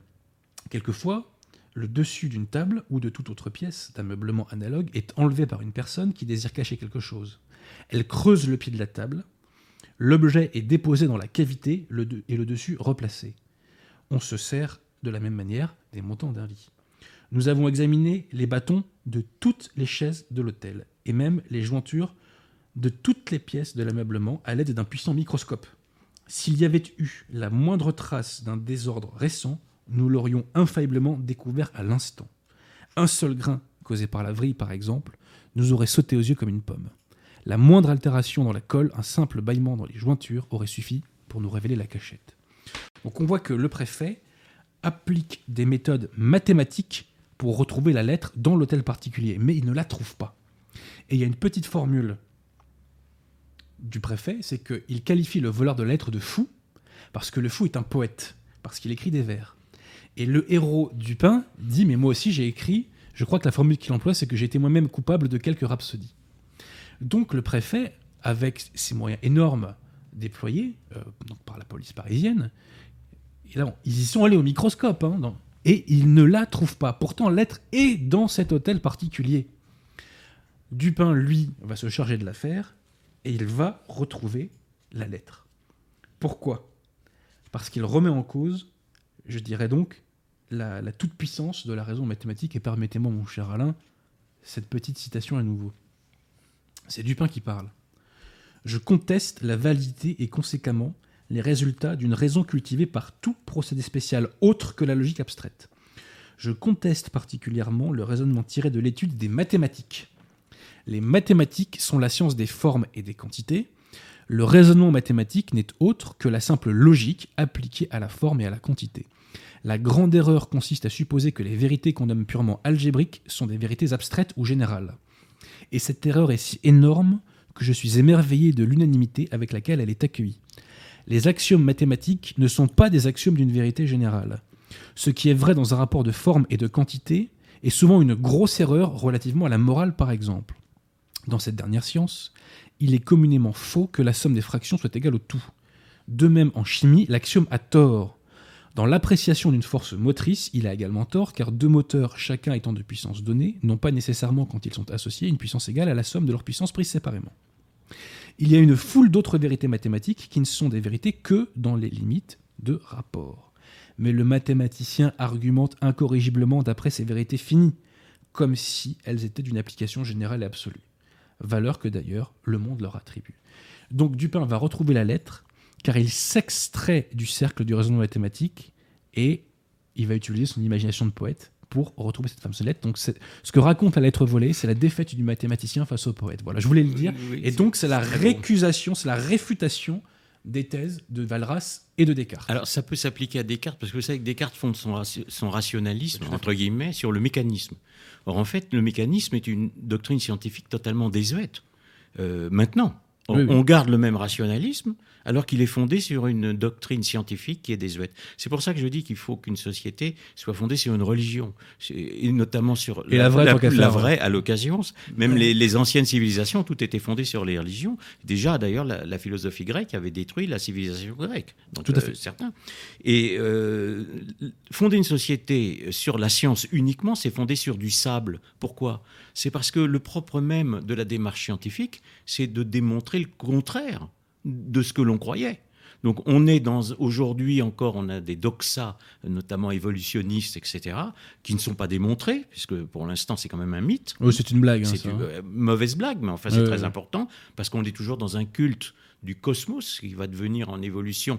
C'est pour nier que Dieu l'ait créé ou qu'il y ait Mm. une providence, évidemment. Mais euh, on est sur du sable.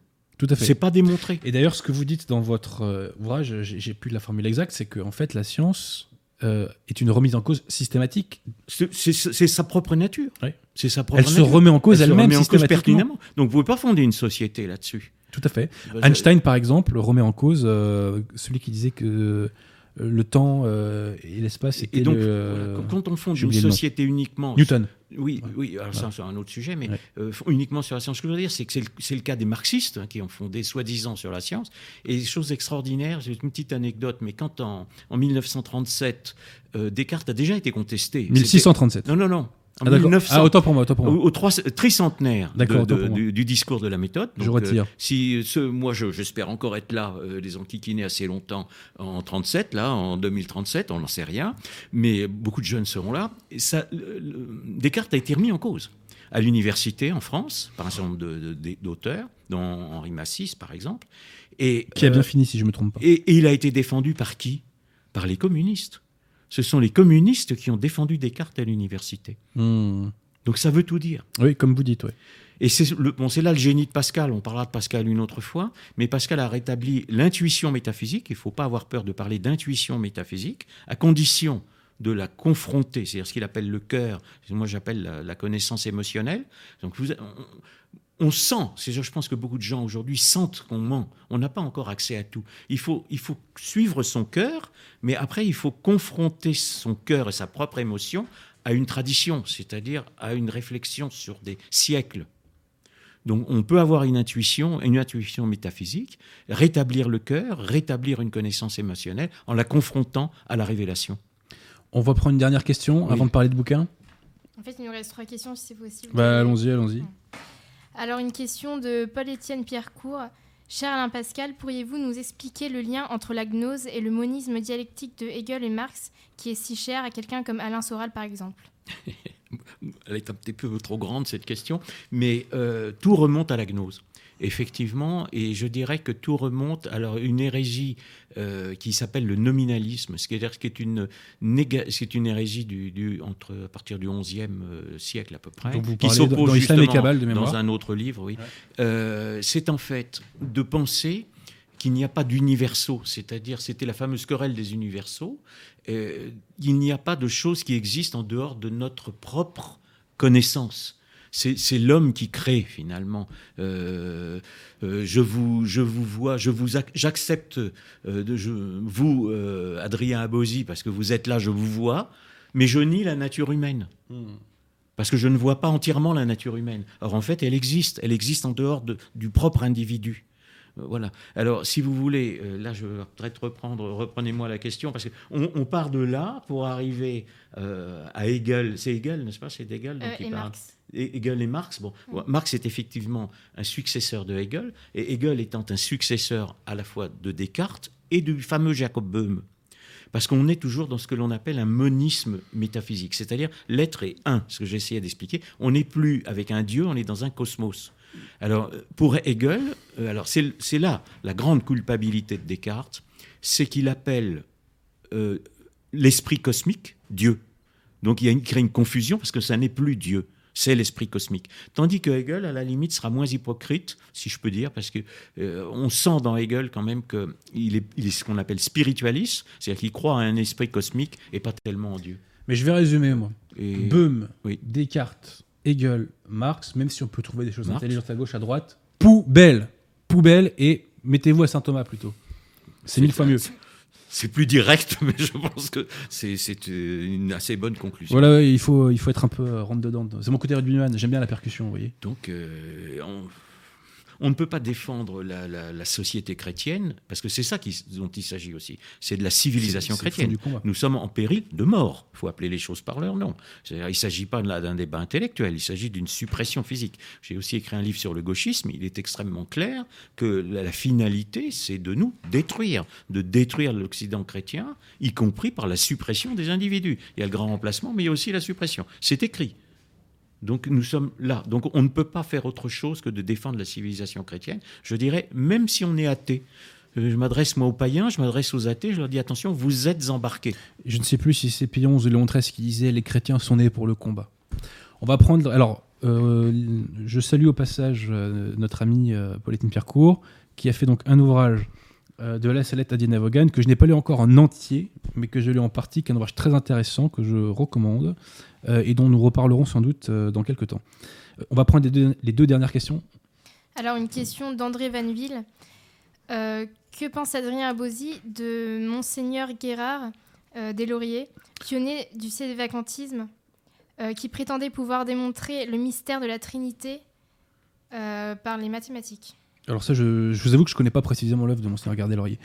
Moi, le, vrai euh, service, en fait, il n'y a même pas de mots pour décrire à quel point c'est un service inestimable, c'est que Monseigneur Lefebvre et Monseigneur Gardel Laurier ont sauvé le sacerdoce catholique en préservant un sacerdoce catholique qui n'est pas pollué par les faux euh, sacrements, notamment d'ordination, euh, de la fausse église conciliaire.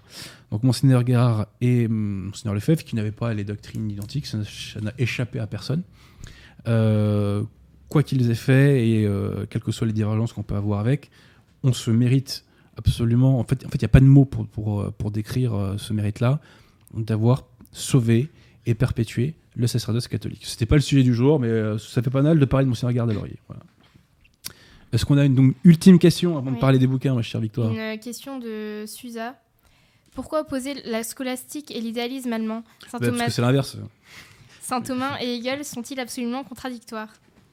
Ah bah évidemment. Oui, la réponse est oui.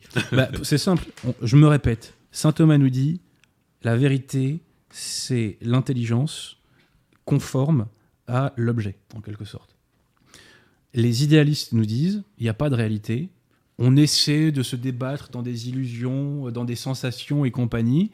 Et ceci, donc, Saint Thomas va vous dire que ceci est un verre, et l'idéaliste va vous dire que ceci est une chance pour l'Allemagne, voilà, par exemple. Voilà. Parce que l'idéaliste projette son imagination sur tous les pans de la vie, et euh, en quelque sorte les dénature, voilà, et n'aborde pas les choses dans leur essence. Voilà. Alors, si vous le voulez bien, mon cher Alain, vous savez qu'il y a une tradition au rendez-vous de la réaction, c'est qu'on parle de livres. Oui. Alors d'abord, on va refaire de la pub pour votre événement, qui est un moment de convivialité française et catholique, je tiens à le dire. Donc, samedi 13 avril, à Paris, de 14h à 18h, se tiendra l'événement de la fête des amis d'Alain Pascal. L'entrée est gratuite. Oui. Et je répète l'adresse 6 rue Albert de Lapparent, euh, dans le 7e arrondissement à Paris, au métro Ségur. Et donc, mon cher Alain, vous dédicacerez vos ouvrages, mais vous invitez aussi un très grand nombre d'auteurs Ouais, qui viendront également dédicacer des, Voilà, une les douzaine- leurs, notamment votre serviteur. Une douzaine d'auteurs, dont vous, Adrien Bozy, vous dédicacerez vos ouvrages, dont La France divisée contre elle-même. Je vais juste donner les titres de ceux que je préfère. Oui, oui, euh, si vous me pardonnez. Ensuite, euh, il y a euh, Romain Guérin, euh, le- l'inestimable journal d'Anne Hein, moi, j'ai été euh, époustouflé par le, le style, le talent de, Romain Guérin. J'espère qu'il entend. Et, donc, je suis très heureux. Vous savez, que Romain Guérin, l'année dernière, quand il est venu, c'est par vous, il l'avait amené. Et euh, je l'avais pas mis à l'affiche parce qu'il était un petit peu comme ça, il, arrivait, donc euh, vous me l'aviez recommandé. J'ai lu son livre et à ce moment-là, j'ai dit je le veux absolument. Donc euh, je, tiens absolument à ce que tout le monde lise ce livre, c'est admirable. Je suis pas le seul à le dire puisqu'il reçoit maintenant d'autres compliments. Mais il a signé pour la première fois aux Amis d'Alain Pascal l'année dernière. Euh, Pierre Hillard, bon, le- son atlas du mondialisme Oui. particulièrement, il y a un nouveau livre mais il ne sera pas sorti. Euh, Alain Menéchier, alors ça on le connaît peu, mais euh, c'est à tort parce qu'il a écrit un livre qui s'appelle La jeunesse du féminin.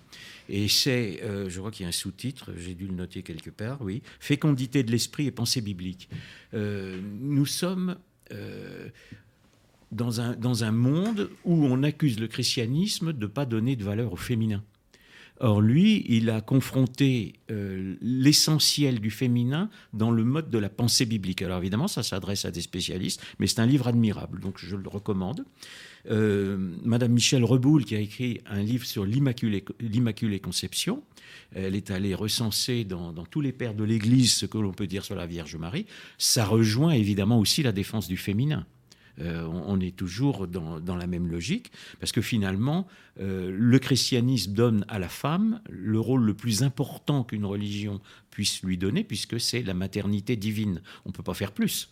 Euh, elle est la mère, la mère de Dieu.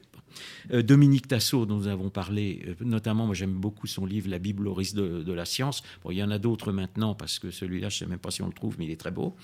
Euh, donc, Frère Thierry, j'en ai parlé. Karl van der euh, qui est un, personnage extraordinaire. Ah, il n'a pas encore écrit vraiment son livre. Il a intérêt, parce que sinon, il ne sera pas invité l'année prochaine. C'est un spécialiste de René Guénon, et il doit expliquer à tout le monde comment il faut se méfier de René Guénon, parce qu'il a encore du succès.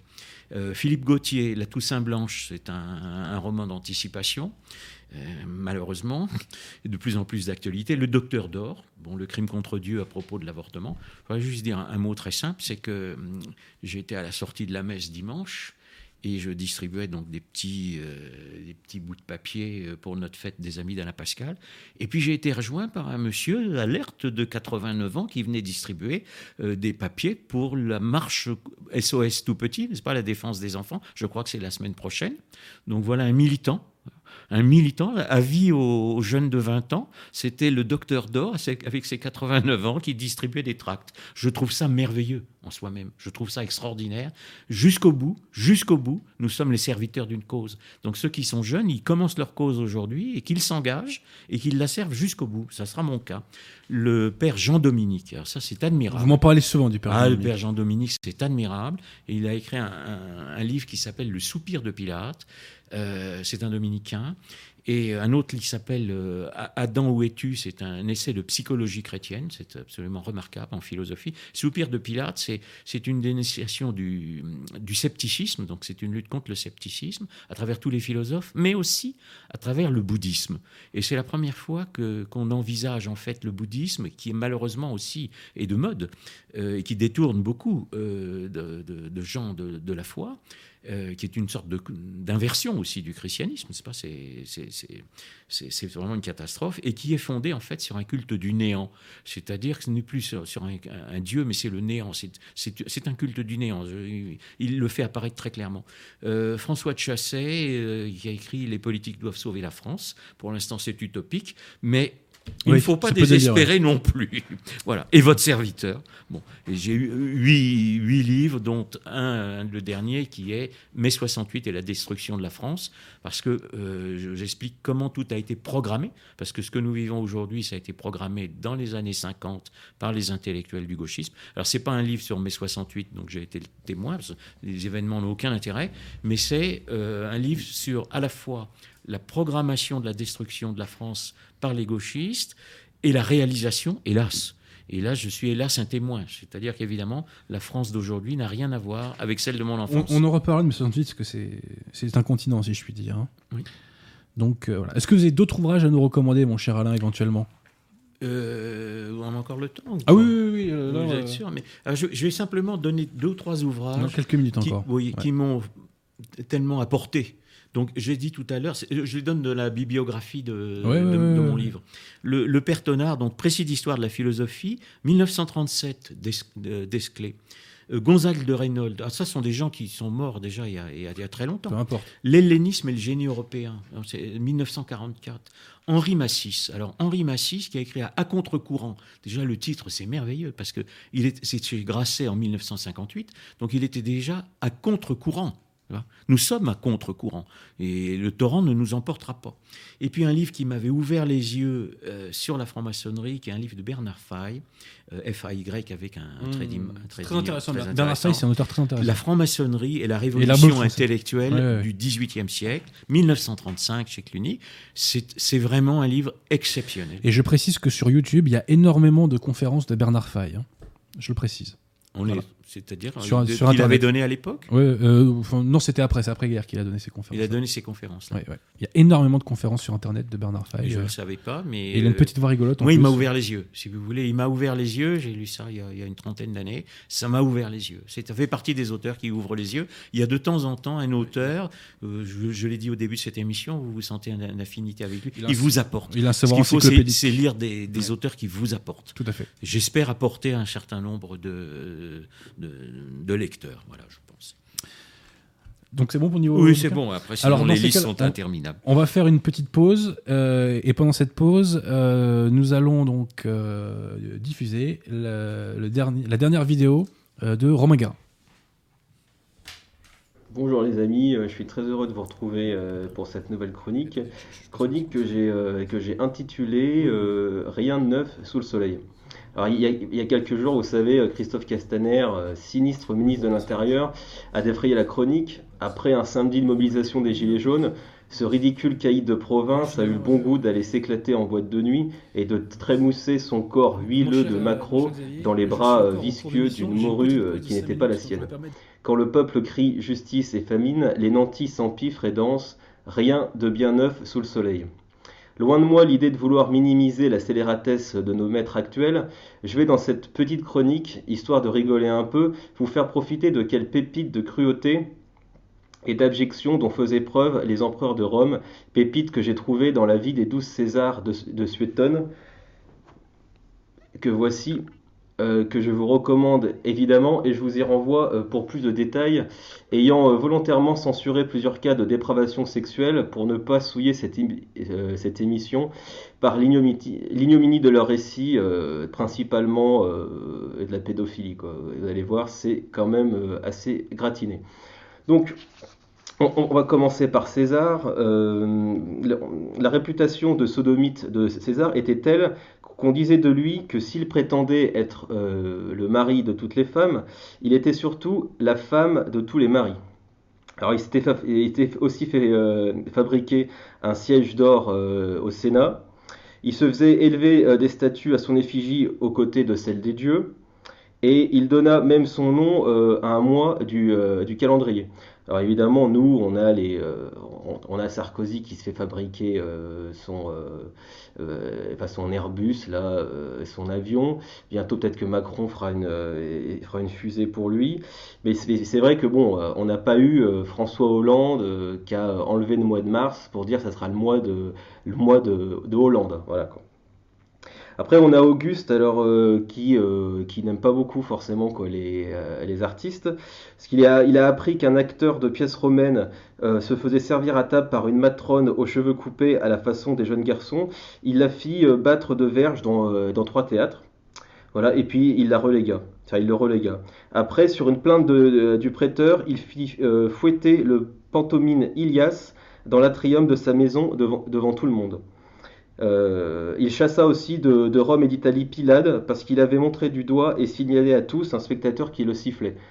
Alors là, pour le coup, euh, bon, euh, un retour en arrière, ça pourrait nous faire quand même rêver, quoi. Parce que bon, si jamais il y avait un, peut-être un Henri de Lesquin en fait au pouvoir euh, qui pouvait euh, faire fouetter par exemple je sais pas moi euh, euh Gad Elmaleh par exemple dans sa maison en fait à Saint-Tropez publiquement. Je pense que ça serait assez amusant et s'il reléguait dans les dans les dom-toms par exemple au Sy voilà. Je pense que il y a quand même des choses qui se, qui se sont perdues c'est quand même un petit peu dommage.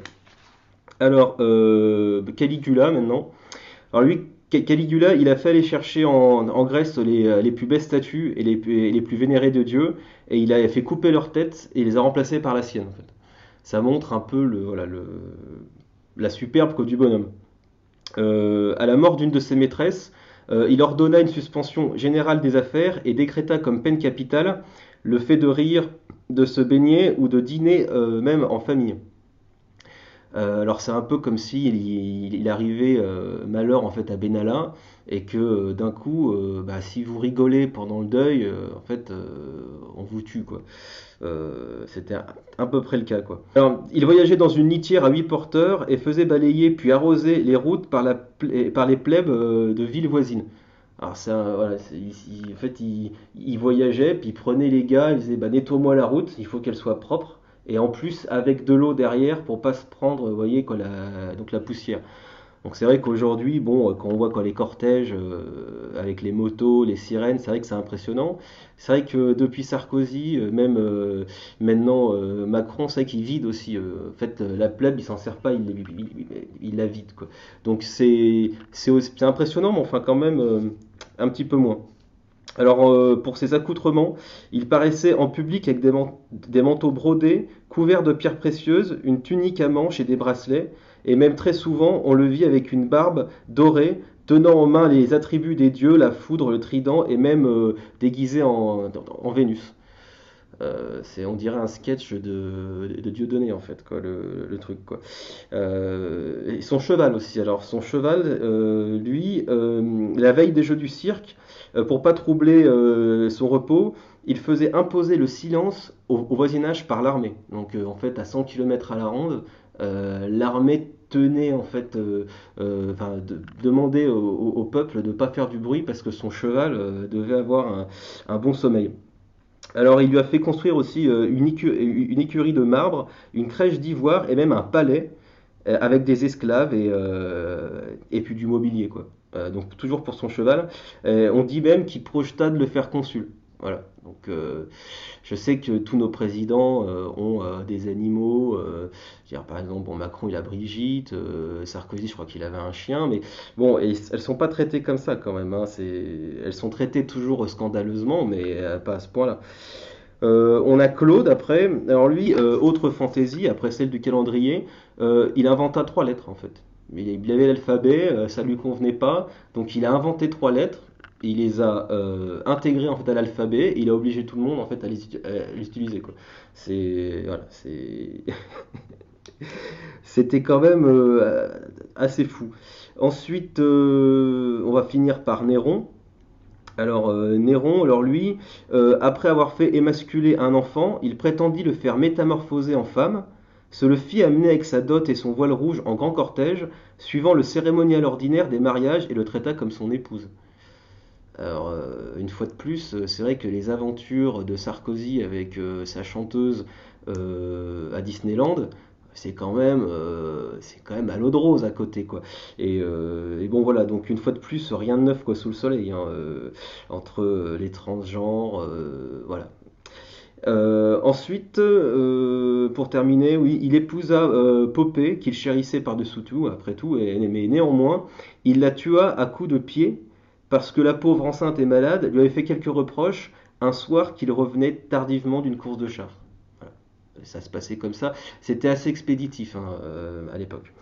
Deux, annonces euh, pour finir cette petite chronique. Eh ben, euh, la première, donc c'est, je l'avais annoncé la dernière fois, c'est la sortie de, donc de la chorale des cadavres, mon premier recueil de poèmes, qui est donc disponible et qui se vend voilà, depuis 15 jours, qui se vend même très bien, j'en suis assez surpris. Donc si vous aimez la, la belle poésie ou que vous vouliez euh, l'aimer, euh, allez-y, disponible sur mon, site. Vous tapez Romain Guérin, de toute façon sur internet vous trouvez.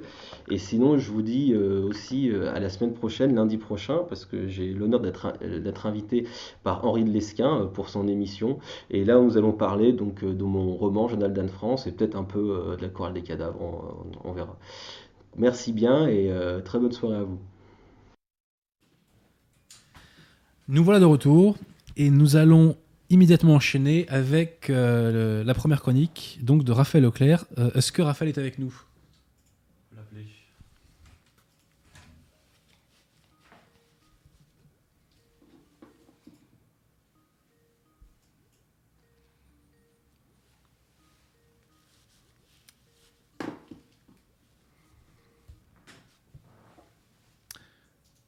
Est-ce que Raphaël nous entend? Moi, j'entends de très très loin, moi. Attendez. Ah, c'est bon, je t'entends bien, moi. Je suis pas sûr qu'on soit en direct pour le moment. Ouais, tu m'entends, Raphaël? Bah, euh, tu peux y aller.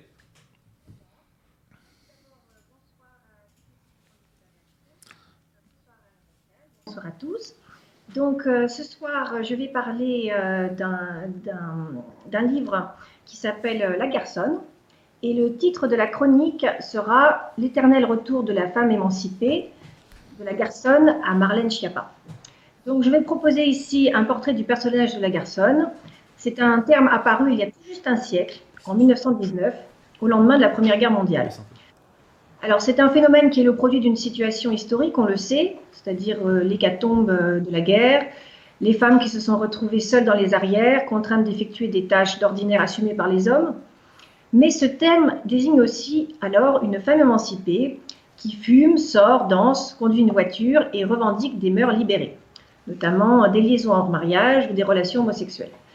Elle vit plutôt dans les milieux urbains, bohèmes, mais aussi dans les milieux populaires, et s'habille comme un homme en pantalon. Et il y a même une mode garçonne lancée dans les années 20 par Coco Chanel.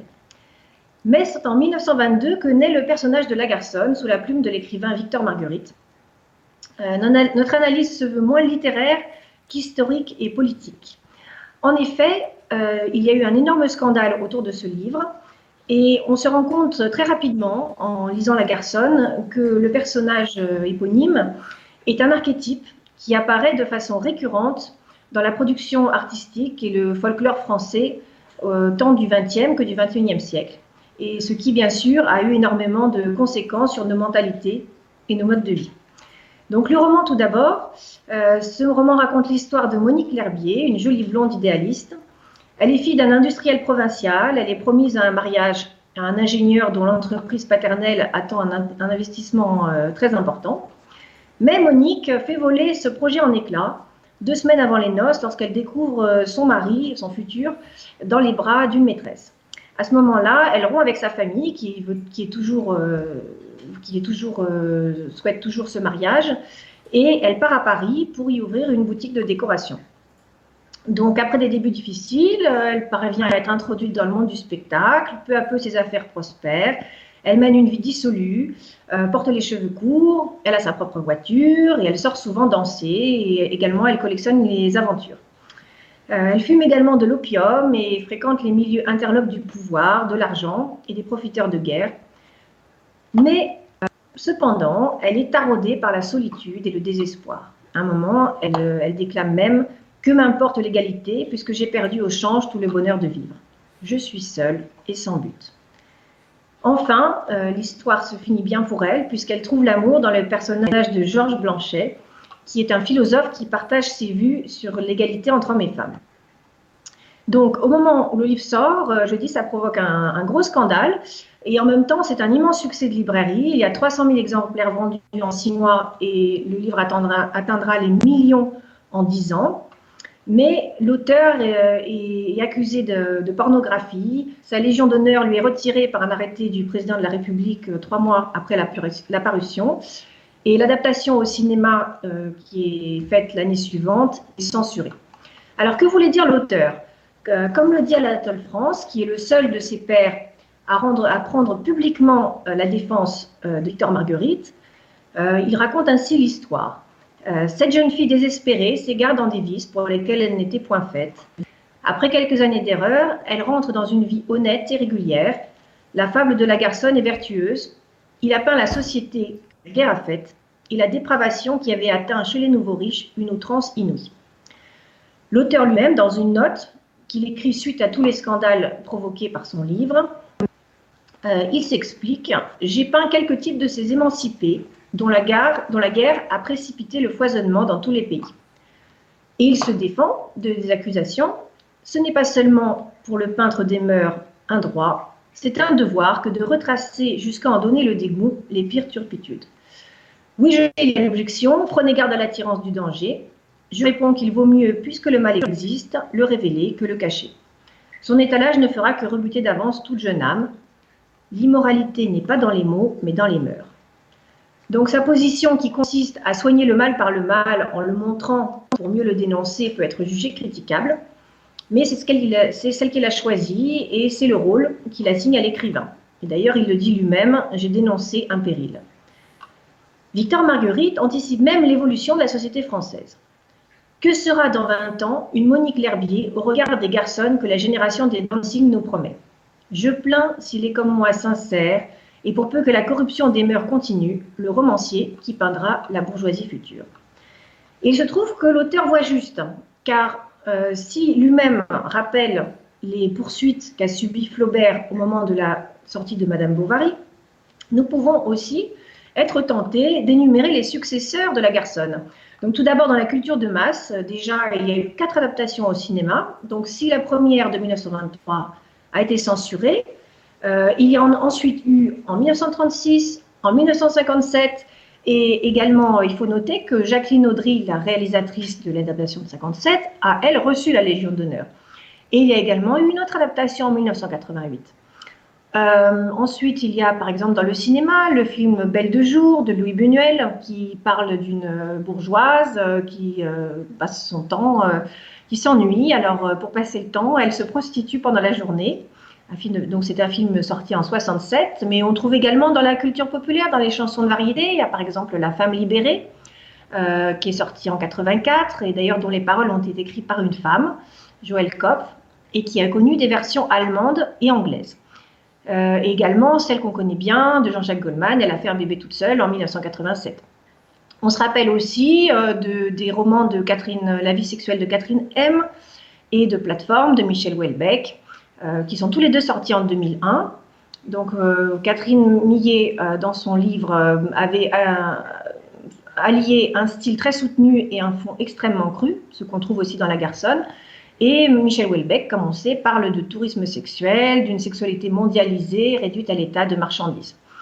Mais on trouve également euh, ce, personnage dans euh, l'histoire des idées, puisque avec euh, Simone de Beauvoir, qui a publié en 1949 Le deuxième sexe, elle nie l'idée d'instinct maternel, elle fonde l'émancipation de la femme sur le contrôle des naissances et l'accès au monde du travail. Donc pour cette femme émancipée, toute relation à l'autre est une aliénation.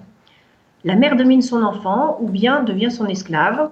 De la même manière, les femmes s'aliènent par leur toilette et selon de vieilles prérogatives, elles veulent être séduites. Et Simone de Beauvoir appelle même à faire le deuil du charme féminin. Par la suite, les féministes des États-Unis, et notamment Judith Butler, qui dans les années 90 euh, s'appuie sur euh, l'affirmation de Simone de Beauvoir on ne naît pas femme, on le devient, élabore la théorie du genre, qui est également euh, appelée théorie queer, de l'anglais bizarre, étrange. Donc l'idée, c'est que le genre masculin ou féminin d'un individu n'est pas seulement déterminé par la biologie, il est le produit de stéréotypes culturels et sociaux imposés de l'extérieur, de son histoire et également des choix personnels de l'individu. Ainsi, l'identité sexuelle résulterait d'une construction sociale et serait artificielle. Plus récemment, euh, il y a eu également l'affaire Harvey Weinstein en 2017, qui est euh, à mes yeux vraiment un exemple de totalitarisme complet. Euh, d'ailleurs, à auquel s'est pliée également tant la, presse américaine que la presse française, qui a relayé tout à fait ce climat euh, de totalitaire où on faisait la police des alcôves et des relations intimes entre mes femmes. Entre mes femmes. Et également, c'est un exemple, euh, à mes yeux, typique de misogynie, puisqu'on présuppose que les femmes sont des potiches stupides et incapables de faire respecter leur volonté. Et euh, après l'affaire Harvey Weinstein, on a également tout récemment la loi Chiappa du 3 août 2018 qui est euh, censée renforcer la lutte contre les violences sexuelles et sexistes. Donc, en quoi consiste-t-elle? Euh, Elle allonge le délai de prescription, elle alourdit l'arsenal répressif et définit le harcèlement en ligne. Mais le plus important, c'est qu'elle crée une infraction d'outrage sexiste. Donc, euh, en quoi consiste-t-il? L'outrage sexiste est caractérisé par des propos ou des comportements à connotation sexuelle ou sexiste qui soit porte atteinte à la dignité en raison de son caractère dégradant ou humiliant, soit crée à son encontre une situation intimidante, hostile ou offensante. Donc on a l'impression à lire les médias que ce sont des débats tout récents. Pourtant, il suffit de relire la presse des années 1920 pour retrouver absolument les mêmes discours. Donc, par exemple, si on prend un texte Natalité, euh, qui est publié euh, donc, euh, dans les recueils d'articles de Jacques Bainville, on peut lire la chose suivante. La scène se passe à la Ligue pour le relèvement de la natalité française. Le président. Messieurs, j'ai une heureuse nouvelle à vous annoncer. Le jury de la scène vient d'acquitter une fille mère accusée d'infanticide. Plusieurs membres. Nous ne comprenons pas. Ce n'est pas en donnant un encouragement à l'infanticide qu'on accroîtra dans notre malheureux pays la population qui baisse de jour en jour. Le président. Attendez, messieurs. Après avoir rendu son verdict charitable et inspiré par des plus hauts sentiments d'humanité, les jurés ont voté une motion par laquelle ils demandent au pouvoir public de compléter la législation de l'infanticide par des dispositions pénales qui frapperaient le séducteur, c'est-à-dire le coupable, toujours impuni et impunissable dans l'état actuel de nos lois. Je propose, messieurs, que la Ligue pour le relèvement de la natalité française donne un appui solennel à cette juste motion. Un autre ligueur répond Croyez-vous que ce soit vraiment le moyen de relever la natalité? Le président la question de la population est avant tout une question de moralité. Et nous estimons que la séduction est un crime. Donc voilà, ça nous rappelle tout à fait euh, les discours de Madame Schiappa. On voit que l'histoire se répète 90 ans plus tard. Donc parallèlement, euh, Madame Schiappa a fait de l'égalité la grande cause nationale du quinquennat, comme s'il n'y avait pas d'autre priorité.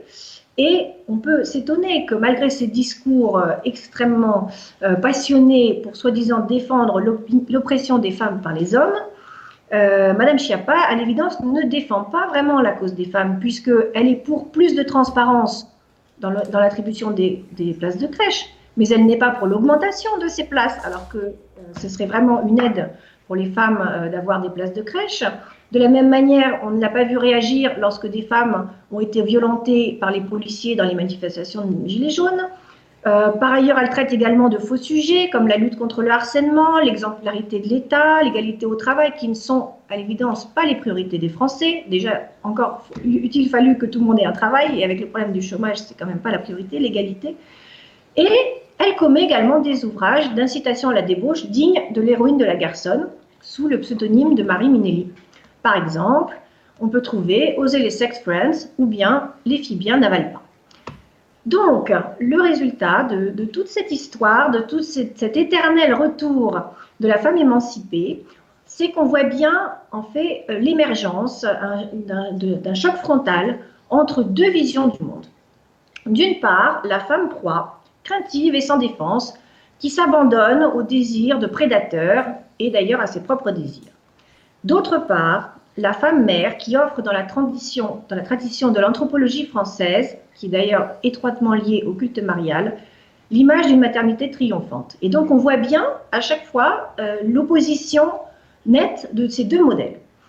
Et les racines de cette, de cette euh, image traditionnelle de la femme dans la famille française remontent à la période antérieure au Code civil napoléonien, où la femme était le centre de gravité de son foyer comme de sa famille.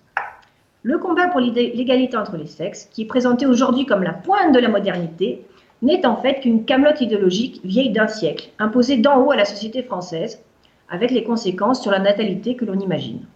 C'est une nouvelle chasse aux sorcières, aussi aveugle et aussi hystérique que pendant la Renaissance, et qui voit dans la jante masculine une menace pour la société. Pour secouer cette marotte poussiéreuse, le gouvernement n'hésite pas à recourir à des fanatiques tels que Marlène Schiappa, qui ne sont vraiment ni féministes ni féminine. Voilà. Bah, merci Raphaël. Euh, alors, si j'ai bien suivi une de tes citations, tu disais que Simone de Beauvoir voulait qu'on fasse le deuil du charme. Oui. Alors, elle mettait ses idées en pratique, puisqu'effectivement, quand on voit des photos de Simone de Beauvoir, on peut constater qu'effectivement, elle a fait le, le, deuil du charme. Ça, c'est. Euh, non, mais ça, au moins, on peut lui. Elle, est dans la cohérence. Hein. Voilà, moi, je, les appelle euh, Jean-Paul Tartre et Simone, Simone de Beauvoir. Bon, ça n'engage que moi. Alors aussi, tu évoquais, ma chère Raphaël, que euh, Marlène Schiappa a une indignation sélective dans la défense des femmes. Effectivement, on ne défend entre guillemets les femmes que quand il s'agit de castrer l'homme blanc. Évidemment. Mm-hmm. Sinon, ça les intéresse pas, hein, bien entendu. Mais Alain voulait peut-être rebondir aussi? Oui, euh, on assiste aujourd'hui à une hystérie féministe et dont le but mm-hmm. n'est pas du tout de défendre les femmes. le but, c'est de détruire ce que vous venez de dire, le masculin occidental. Euh, et ça remonte aussi à très loin. Bon, et pour, ce qui est du gauchisme, ça remonte à des, auteurs comme Freud et, Reich, notamment William Reich, qui était un fou d'ailleurs, qui, a terminé à l'asile. Et euh, il s'agit en fait de combattre la civilisation de l'Occident chrétien, le Dieu chrétien étant assimilé au Père. Euh, donc il faut détruire le, Dieu masculin. Le Dieu serait masculin. Évidemment, tout ça est absurde, puisque Dieu n'est pas masculin, Dieu n'a pas de sexe, etc. Mais euh, tout, ça est sous-tendu par la guerre de religion qui est menée euh, par le gauchisme pour détruire notre civilisation. Donc il ne s'agit pas du tout de, promouvoir le... Parce que la plus belle chose qui puisse arriver à une femme, c'est d'être une mère. Je pense que c'est son accomplissement. Il s'agit d'attaquer le masculin en ce que le masculin pourrait encore défendre euh, notre civilisation. Et donc euh, la féminisation ne vise qu'à cela, c'est-à-dire à nous abaisser. Et je, ne dis pas du tout ça contre les femmes parce qu'elles en seront victimes. Et il y a d'ailleurs une, contradiction fondamentale euh, dans les gauchistes et les féministes, c'est qu'en fait ils sont pro-islam. Or en, islam, la femme n'a pas le même statut que dans le christianisme. Et ceci étant dit, il y a un truc qui est vrai, c'est que la condition de la femme s'est détériorée. C'est absolument vrai. Euh, les femmes ne sont plus en sécurité dans les rues, même à Paris. Alors moi, pour euh, améliorer la condition de la femme, je propose trois choses. Tout d'abord, créer un salaire euh, familial pour les femmes au foyer. la peine de mort pour les violeurs. Voilà, je le dis de façon détendue. Et la remigration, j'en dis pas plus, pour, voilà, hein, on se comprend. Et je pense qu'avec ça, la condition de la femme pourrait, pourrait être meilleure. Voilà. Est-ce que tu voulais rebondir ultimement, ma chère Raphaël? Non, non, très bien. Bah écoute, on te remercie beaucoup, d'autant que il est très important que ce soit une femme comme toi euh, qui fasse une chronique sur ce sujet, car nous, en tant qu'hommes avec Alain, nous serions bien entendu accusés de parti pris, bien entendu, de parti pris machiste et que sais-je encore. Euh, euh, comment on dit Patriarcat maintenant Patriarcal. Voilà, patriarcal, voilà.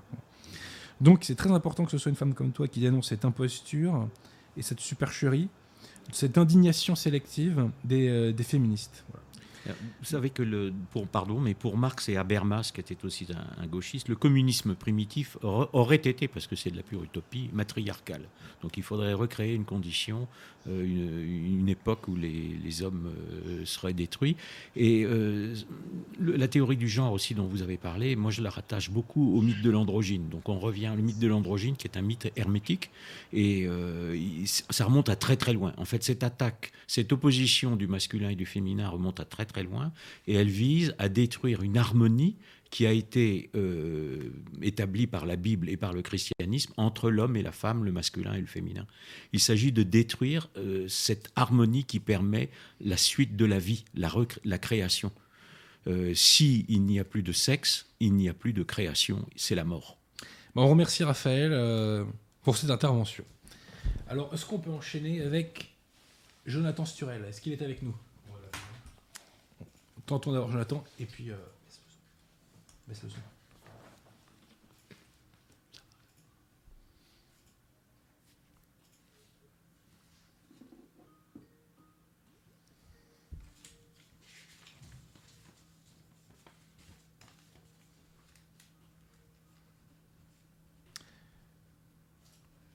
Mon cher Jonathan, est-ce que vous êtes avec nous? Eh bien, eh ben, écoutez, la balle est dans votre camp. Hein. Bonsoir à votre invité et aux internautes. Aujourd'hui, de quoi allons-nous parler? Bon, bah, d'un roman, pas changer. Le roman en question s'appelle Histoire d'un conscrit de 1813 et c'est écrit par Erkman Chatrian et le livre est paru en 1864. Donc je suis obligé de faire une petite précision euh, préalable nécessaire sur l'auteur parce qu'en fait ce n'est pas l'auteur mais les auteurs. Erkman Chatrian, c'est en réalité Erkman et Chatrian. C'est deux auteurs donc qui écrivent à quatre mains, Émile Erkman et Alexandre Chatrian. Donc voilà. Le problème de ces deux auteurs, c'est que leurs noms, comme leurs œuvres d'ailleurs, sont tombés dans une désuétude qui est, je pense, on peut le juger autour de nous, totale pour le coup. Euh, plus personne ne les lit évidemment, mais d'ailleurs même plus personne ne les connaît évidemment en dehors d'un petit cercle bah, d'initiés, d'irréductibles. C'est vrai que même les auteurs les plus confidentiels et les plus lointains ont toujours, euh, surtout à l'heure d'Internet, leur petit cercle d'initiés. Alors il y a un petit cercle d'initiés très très très très restreint autour de, de Erkman et Chatrian, mais c'est vraiment peu de choses et c'est vraiment dommage parce qu'avec là, avec ces deux-là, nous avons des deux plumes de, de prestige, deux, deux plumes prestigieuses et surtout deux intelligences lucides. Ce que je veux dire par là, c'est que ils appartiennent à la galaxie des auteurs qui, en plus d'avoir un don littéraire, ont des choses à dire. Vous voyez, c'est la différence par exemple avec un Proust. Proust que je mets au pinacle de la littérature française, c'est pas du tout euh, une, critique que je fais, mais c'est vrai qu'il avait un don littéraire pour nous raconter des choses finalement assez légères. Euh, il y a une galaxie d'auteurs euh, à laquelle font partie Erkman et Chatrian, qui sont des auteurs qui ont un don littéraire et qui ont des choses à dire, sur la politique, sur les idées, sur les engagements. J'aime autant dire à, leur propos qu'ils ont des conceptions. Ce sont des auteurs à idées, des, auteurs à conception. Et justement, c'est peut-être là que le bas blesse pour eux, parce que les conceptions qu'ils avaient de nos jours ne font, ne font pas fureur, en fait. Hein les idées, les engagements qu'ils avaient, c'est pas du tout fait pour plaire aux, humeurs de l'époque. Donc en gros, pour utiliser un mot qui était commun à leur époque, qui a continué à l'être après eux, mais qui aujourd'hui est devenu une injure absolue, Erkman et Chatrian sont en quelque sorte dans la veine nationaliste. Alors je sais que le mot fait peur aujourd'hui. Le mot, euh, oui, il fait peur. C'est vrai qu'il fait peur. À l'époque, je dis, c'était quand même assez commun euh, comme mot. Et beaucoup de leurs. Hein, excusez-moi. Oui, bah, malheureusement, ils sont, ils sont la masse pour l'instant. C'est vrai beaucoup des romans et des contes de, de et Chatrian sont imprégnés justement de ces pensées, de cette réflexion, donc sur le sol, sur la patrie, sur le rapport de l'homme à sa patrie, sur le rapport de l'homme à son pays. Euh, donc c'est évidemment des sujets qui nous intéressent.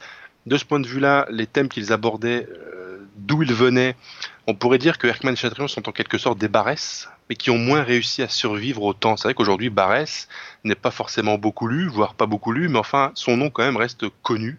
Alors, euh, comme un murmure, hein, les gens ne sont pas forcément capables de citer des œuvres de Barès, mais disons que il, a, survécu au temps. En tout cas, son nom a survécu euh, au temps. C'est malheureusement pas le cas pour Erkman et Chatrian.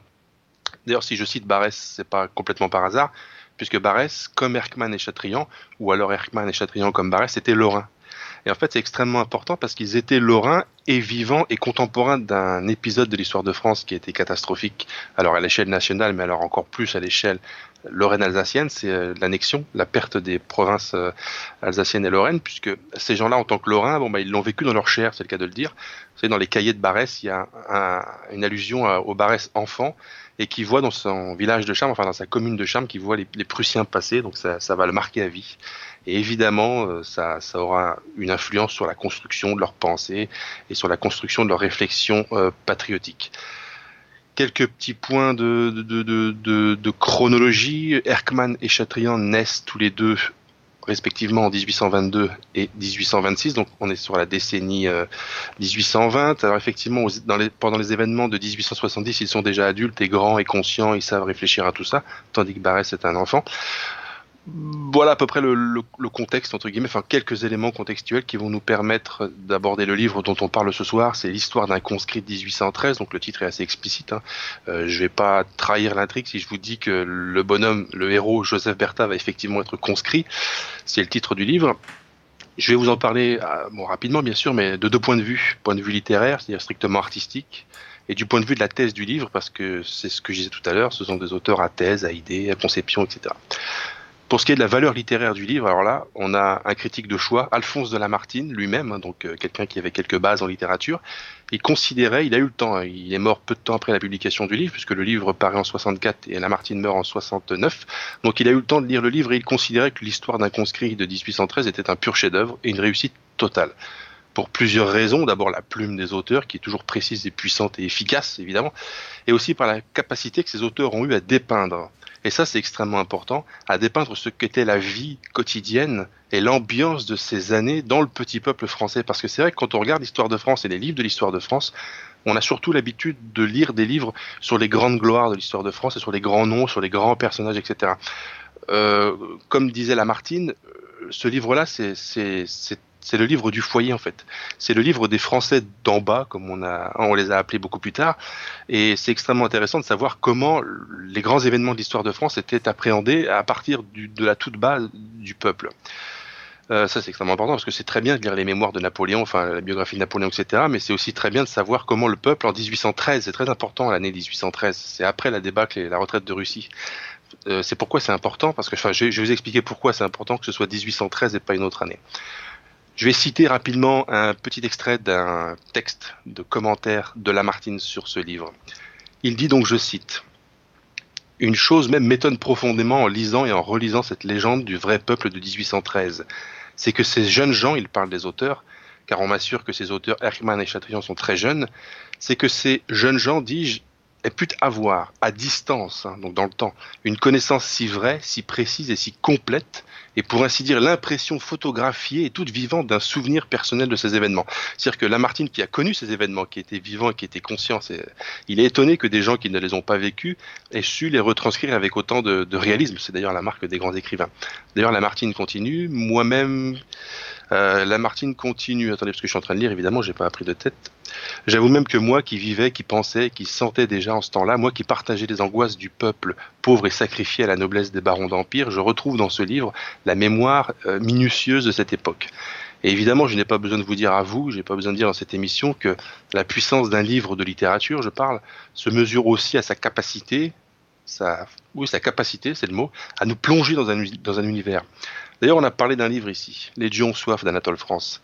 L'une des grandes réussites de ce livre, justement, c'est qu'on est totalement plongé dans le Paris des années de la terreur. Et ça, c'est extrêmement important dans un livre parce que si le lecteur n'est pas pris dedans, s'il a l'impression que le décor qu'on est en train de fabriquer devant lui est beaucoup trop artificiel et ne tient pas debout et il est bancal, on se prend pas dans l'histoire si on se prend aussi bien dans les dieux aux soif d'Anatole France, c'est aussi parce que le, le, décor est parfaitement construit comme le cas, euh, comme c'est le cas ici dans, dans le livre d'Arkman et Chatrian, nous avons une peinture incroyablement réaliste de la vie des Français d'une part, et plus particulièrement encore de la vie des Français face à la conscription dans le climat de 1813, qui est donc un climat très particulier.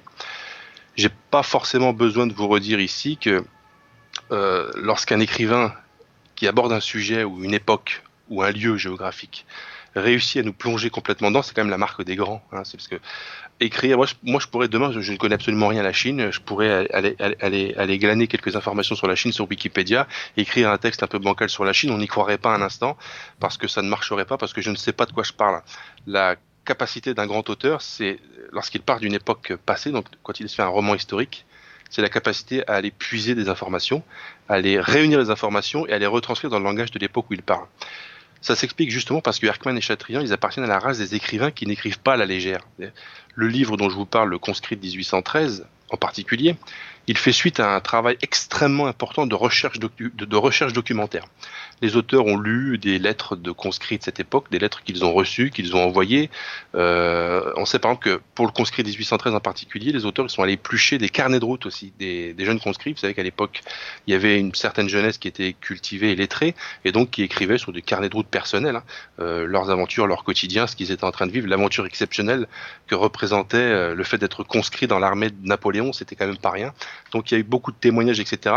Et euh, les auteurs se sont appuyés sur ces choses-là, ce qui permet bah, de ce qui contribue à créer un décor parfaitement réaliste. Et c'est ce qui fait aussi que l'histoire, qui est l'histoire de Joseph Bertha, mais qui est une histoire imaginaire, inventée par les auteurs, en fait, cette histoire est déployée sur des éléments factuels authentiques. Hein. Euh, le parcours qui part de Falsbourg jusqu'à Mayence, etc., c'est un parcours qui a réellement existé, avec une vague de conscription qui a réellement existé. Donc, on est à la fois dans un livre de fiction, et on est à la fois les de, plein pied dans l'histoire de France, dans ce cas-là, de parfaitement factuel et euh, de parfaitement euh, authentique. Donc de ce point de vue-là, on peut dire que c'est une énorme réussite du point de vue littéraire et du point de vue esthétique, ce qui n'est d'ailleurs pas une surprise lorsqu'on connaît ces deux auteurs, mais enfin malheureusement pas grand monde ne les connaît. Et puisqu'ici nous parlons entre passionnés bah, de, à la fois de littérature, à la fois d'histoire, à la fois de France et à la fois d'intelligence française, on peut dire qu'avec ce livre, on a une espèce de, de package. Alors je ne devrais pas utiliser ce mot après avoir parlé de l'amour de la France. Euh, on a une espèce de, de composé de, de, de, de, de, tous ces, de, tous ces, de toutes ces choses-là qui font que ce livre est un objet, qui fait vraiment la, jonction entre tout ça et, et, qui fait ça à merveille. Et c'est pour ça que c'est un livre de, littérature que si jamais un lecteur, un, un lecteur qui lorsqu'il ouvre un livre se contente d'y puiser, enfin en tout cas d'y chercher simplement quelques heures d'évasion dans une époque ou dans un lieu, etc. Il veut juste lire une bonne histoire, bien ficelée, être emporté. Si c'est simplement cela l'ambition, l'exigence du lecteur, eh ben, il va être parfaitement servi avec ce livre. Mais si c'est un lecteur qui, en plus de ça, veut avoir de la matière pour réfléchir, là encore, il va trouver son compte. Ce qui permet de faire la transition sur la deuxième partie euh, que je voulais aborder, c'est la la thèse du livre, en fait. Parce qu'il y a une thèse. Hein. Donc pour vous parler de la thèse, il faut d'abord que je vous plante le décor rapidement. Donc on est en 1813, on est à Falsbourg en Lorraine. Notre héros a moins de 20 ans, s'appelle Joseph Bertha. Euh, c'est un horloger, donc c'est quelqu'un qui vit une vie française, tout ce qui est de plus commun, mais alors commun, pas du tout dans un sens euh, euh, péjoratif. Il, il, a une vie de foyer, il a une vie, il a une amoureuse, enfin en tout cas il a quelqu'un qui s'appelle Catherine, qui est sa cousine, bon c'était dans les mœurs à l'époque, de qui il est amoureux et avec qui il veut se marier. D'ailleurs c'est réciproque, ça va se faire. Donc voilà, il est, il est, si vous voulez, il est, il est, au seuil de sa vie et les choses vont se déployer et il entend parler bah, d'une vague de conscription. Et ça, ça plaît pas beaucoup au petit peuple. Et ce que j'aime bien dans ce livre, c'est la thèse du livre, c'est que dans un premier temps, lorsque ces jeunes Français apprennent qu'il va y avoir une conscription, mais ils ont peur. Ils ont peur d'être conscrits parce que être conscrit en 1813, lorsqu'on a vu les gens partir en 11 et en 12 et ne jamais revenir à cause notamment euh, de la débâcle de Russie, on se dit maintenant être conscrit, c'est partir à la mort. Et personne n'a envie de partir à la mort. A priori, personne n'a envie de partir à la mort, surtout lorsqu'on a 19 ans, surtout lorsqu'on a des projets, lorsqu'on a une vie et lorsqu'on a une amoureuse. Et pourtant, ce héros, bah, manque de bol, il va être euh, conscrit. Euh, c'est le titre du livre. Et tant qu'il n'est pas conscrit, c'est-à-dire que tant qu'il n'a pas été tiré au sort effectivement, alors il y a toute une scène où le cérémonial où ça se passe, etc., c'est parfaitement bien écrit, il, espère, il continue à croiser les doigts pour ne pas être conscrit. Et on pourrait dire, mais est-ce que c'est un lâche et est-ce que c'est un déserteur? Eh bien non, parce qu'à partir du moment où les événements font qu'il va être conscrit, eh bien il va assumer ce rôle et il va y aller pas de désertion. C'est pour ça que la thèse du livre, pour moi, c'est l'antithèse de la désertion. Et vous savez qu'à notre époque et depuis un certain temps maintenant, si on fait l'apologie de quelqu'un, alors c'est toujours la figure du héros continue à être très important dans la culture populaire, mais on a essayé en tout cas depuis quelques années à la culture populaire d'incorporer la figure du déserteur parce qu'on le fait passer pour un anarchiste qui en fait était parfaitement conscient des enjeux et qui ne voulait pas aller à la mort, donc c'était quelqu'un qui avait soif de vivre, etc. Je n'apprécie pas trop l'idée qu'on puisse faire la promotion des déserteurs. Ce livre fait l'antithèse de ce sujet-là. Et c'est extrêmement important parce que ça bat en brèche le discours anti-patriote, je devrais dire anti-nationaliste si je voulais prendre le jargon de l'époque, mais comme je sais que le mot fait peur euh, aux tocards, mais qui sont nombreux, je vais dire patriote à la place. Le discours anti-patriote consiste à présenter les patriotes et le patriotisme comme des assoiffés de guerre, des gens qui veulent constamment être en conflit avec leurs voisins, qui veulent gagner des territoires, qui veulent fonder des empires, etc. Et lorsque vous dites que vous êtes patriote, on, sous-entend que vous devez assumer le passé militaire et meurtrier de la France. La réalité d'un Français de cette époque, mais d'un Français d'aujourd'hui aussi, c'est que, y compris lorsqu'il est patriote, il n'a pas forcément envie d'aller à la guerre. Il n'a même pas du tout envie d'aller à la guerre parce que personne n'a envie d'aller à la guerre. Personne n'a envie d'aller se faire tuer, personne n'a envie d'aller tuer les autres. Cependant, la différence entre un patriote et un lâche, entre un patriote et un déserteur, c'est que si la guerre se présente, si ces événements doivent se présenter euh, malgré nous, on est bien déçu que ça arrive, mais il s'avère que c'est la guerre, et eh bien le patriote y va.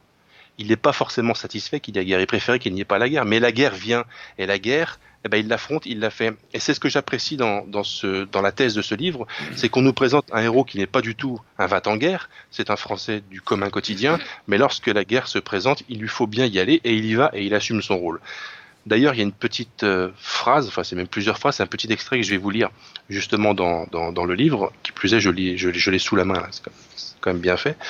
Euh, il y a un personnage, c'est le, vieux maître horloger de notre héros, euh, qui espère avec notre héros qu'il ne sera pas conscrit parce qu'en plus il a une petite, il a un petit handicap, il est, boiteux. Bref, donc tout, tout, tout, tout, au long de la première partie du livre, on espère que ce handicap sera retenu par, par les autorités militaires et que du coup il évitera la conscription, etc. Enfin bref, euh, toute la première partie du livre euh, consiste à, présenter les espoirs que fonde ce petit groupe d'amis, que celui-ci ne sera pas conscrit. Mais enfin bon, il l'est, il l'est quand même à la déception un petit peu de tout le monde quand même. Et il y a la mère Grédel, c'est comme ça qu'on l'appelle.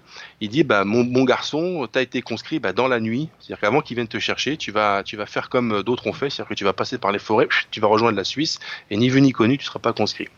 Et là il y a le vieux monsieur qui dit c'est un mauvais conseil. L'autre elle lui dit ah bon vous voulez que les gens se fassent massacrer? Et il répond ceci non. Je n'aime pas les guerres, surtout celles où des cent mille hommes perdent la vie pour la gloire d'un seul. Mais ces guerres-là sont finies ce n'est plus pour gagner de la gloire et des royaumes qu'on lève des soldats aujourd'hui. C'est pour défendre le pays qu'on a compromis à force de tyrannie et d'ambition. On voudrait bien la paix maintenant. Malheureusement, les Russes s'avancent, les Prussiens se mettent avec eux, et nos amis les Autrichiens n'attendent qu'une bonne occasion de nous tomber sur le dos. Si l'on ne va pas à leur rencontre, ils viendront chez nous. Et c'est ça que j'apprécie. C'est on déteste la guerre, on n'aime pas la guerre, mais on la fait contre soi, mais parce qu'il faut la faire, et peu importe les raisons. C'est un petit plaidoyer anti-Napoléon, ce livre aussi. Et d'ailleurs, c'est pour ça que Lamartine a beaucoup aimé ce livre. On a reproché à Napoléon, surtout à partir, enfin, sur la fin de l'Empire, quand les conscriptions se multipliaient, on lui a reproché d'être un mangeur d'hommes. Euh, et après la débâcle de Russie, c'était encore plus facile de lui adresser cette critique. Lorsqu'on est conscrit en 1813, on n'est pas conscrit avant 1813. Ça veut dire qu'on est conscrit dans les premiers temps de l'Empire, au moment de la gloire, lorsque l'Empire est au fait de sa gloire, et que être conscrit, aller faire la guerre, c'est se couvrir de gloire.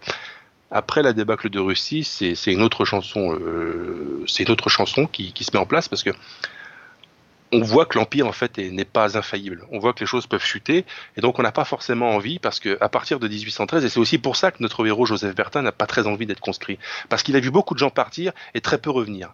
Et même lorsqu'on est patriote et lorsqu'on a envie d'aimer son pays, lorsqu'on doit aller quelque part où beaucoup vont et peu reviennent, on n'est quand même pas super motivé quoi. Mais euh, les choses se font. Donc c'est très intéressant. Ce que j'aime bien, voilà, c'est la thèse du livre, c'est que le patriote, celui qui a euh, la France au cœur et qui est français en fait, euh, n'aime pas la guerre, mais quand il faut la faire, il la fait. Ça rejoint un témoignage d'un ancien poilu que j'avais trouvé dans une vidéo de notre ami Christopher Lann, qu'il avait lui-même trouvé dans une émission qui s'appelle 2000 ans d'histoire, euh, d'un vieux poilu, enfin parce qu'il n'était pas poilu au moment où il était poilu, mais enfin il était vieux par la suite, et il expliquait, alors oui j'ai été, été appelé à faire la guerre. Je suis sur le front, qu'est-ce que vous voulez que je fasse? Derrière moi, il y a ma famille.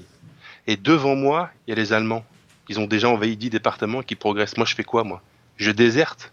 Ça veut dire que j'offre ma famille en pâture à l'ennemi. Eh bien, c'est ça. On n'aime pas la guerre. On n'aime pas tuer. On n'a pas envie d'être tué. Mais il y a des choses à protéger, des choses qui nous dépassent, notre, famille et, et notre vie, en fait. Si vous voulez, l'attitude de Joseph Bertha, c'est l'attitude de quelqu'un qui se nourrit à l'arbre fruitier de la France, et qui est bien content de le faire. Mais lorsque la guerre se présente, il prend conscience que cet arbre, bah, il peut être rasé, et son devoir à lui, qui a mangé les fruits de cet arbre, c'est de défendre cet arbre. Voilà. Bah, merci Jonathan. Est-ce que Pascal, vous voulez rebondir? Bon. Bah, merci Jonathan. On, va vous abandonner et euh, on vous dit au mois prochain, tout simplement. C'est exactement ça. Alors à dans un mois et bonne fin de soirée. Mille merci et à très bientôt. Nous arrivons donc au terme de l'émission. Et euh, pour terminer, bah, je ferai comme ultime rappel euh, l'annonce de la fête des Émiliens Pascal, samedi 13, euh, dans le 7e arrondissement, de 14h à 18h, entrée gratuite, pour un moment de convivialité française. Voilà. Avez-vous un mot à ajouter, mon cher Alain? Vous remercier de cette invitation en espérant. Nous avons abordé un sujet qui nécessite beaucoup d'explications. Et voilà. Mais écoutez, on vous réinvitera sans doute, mon cher Alain. Avec plaisir. Merci à tous et au mois prochain.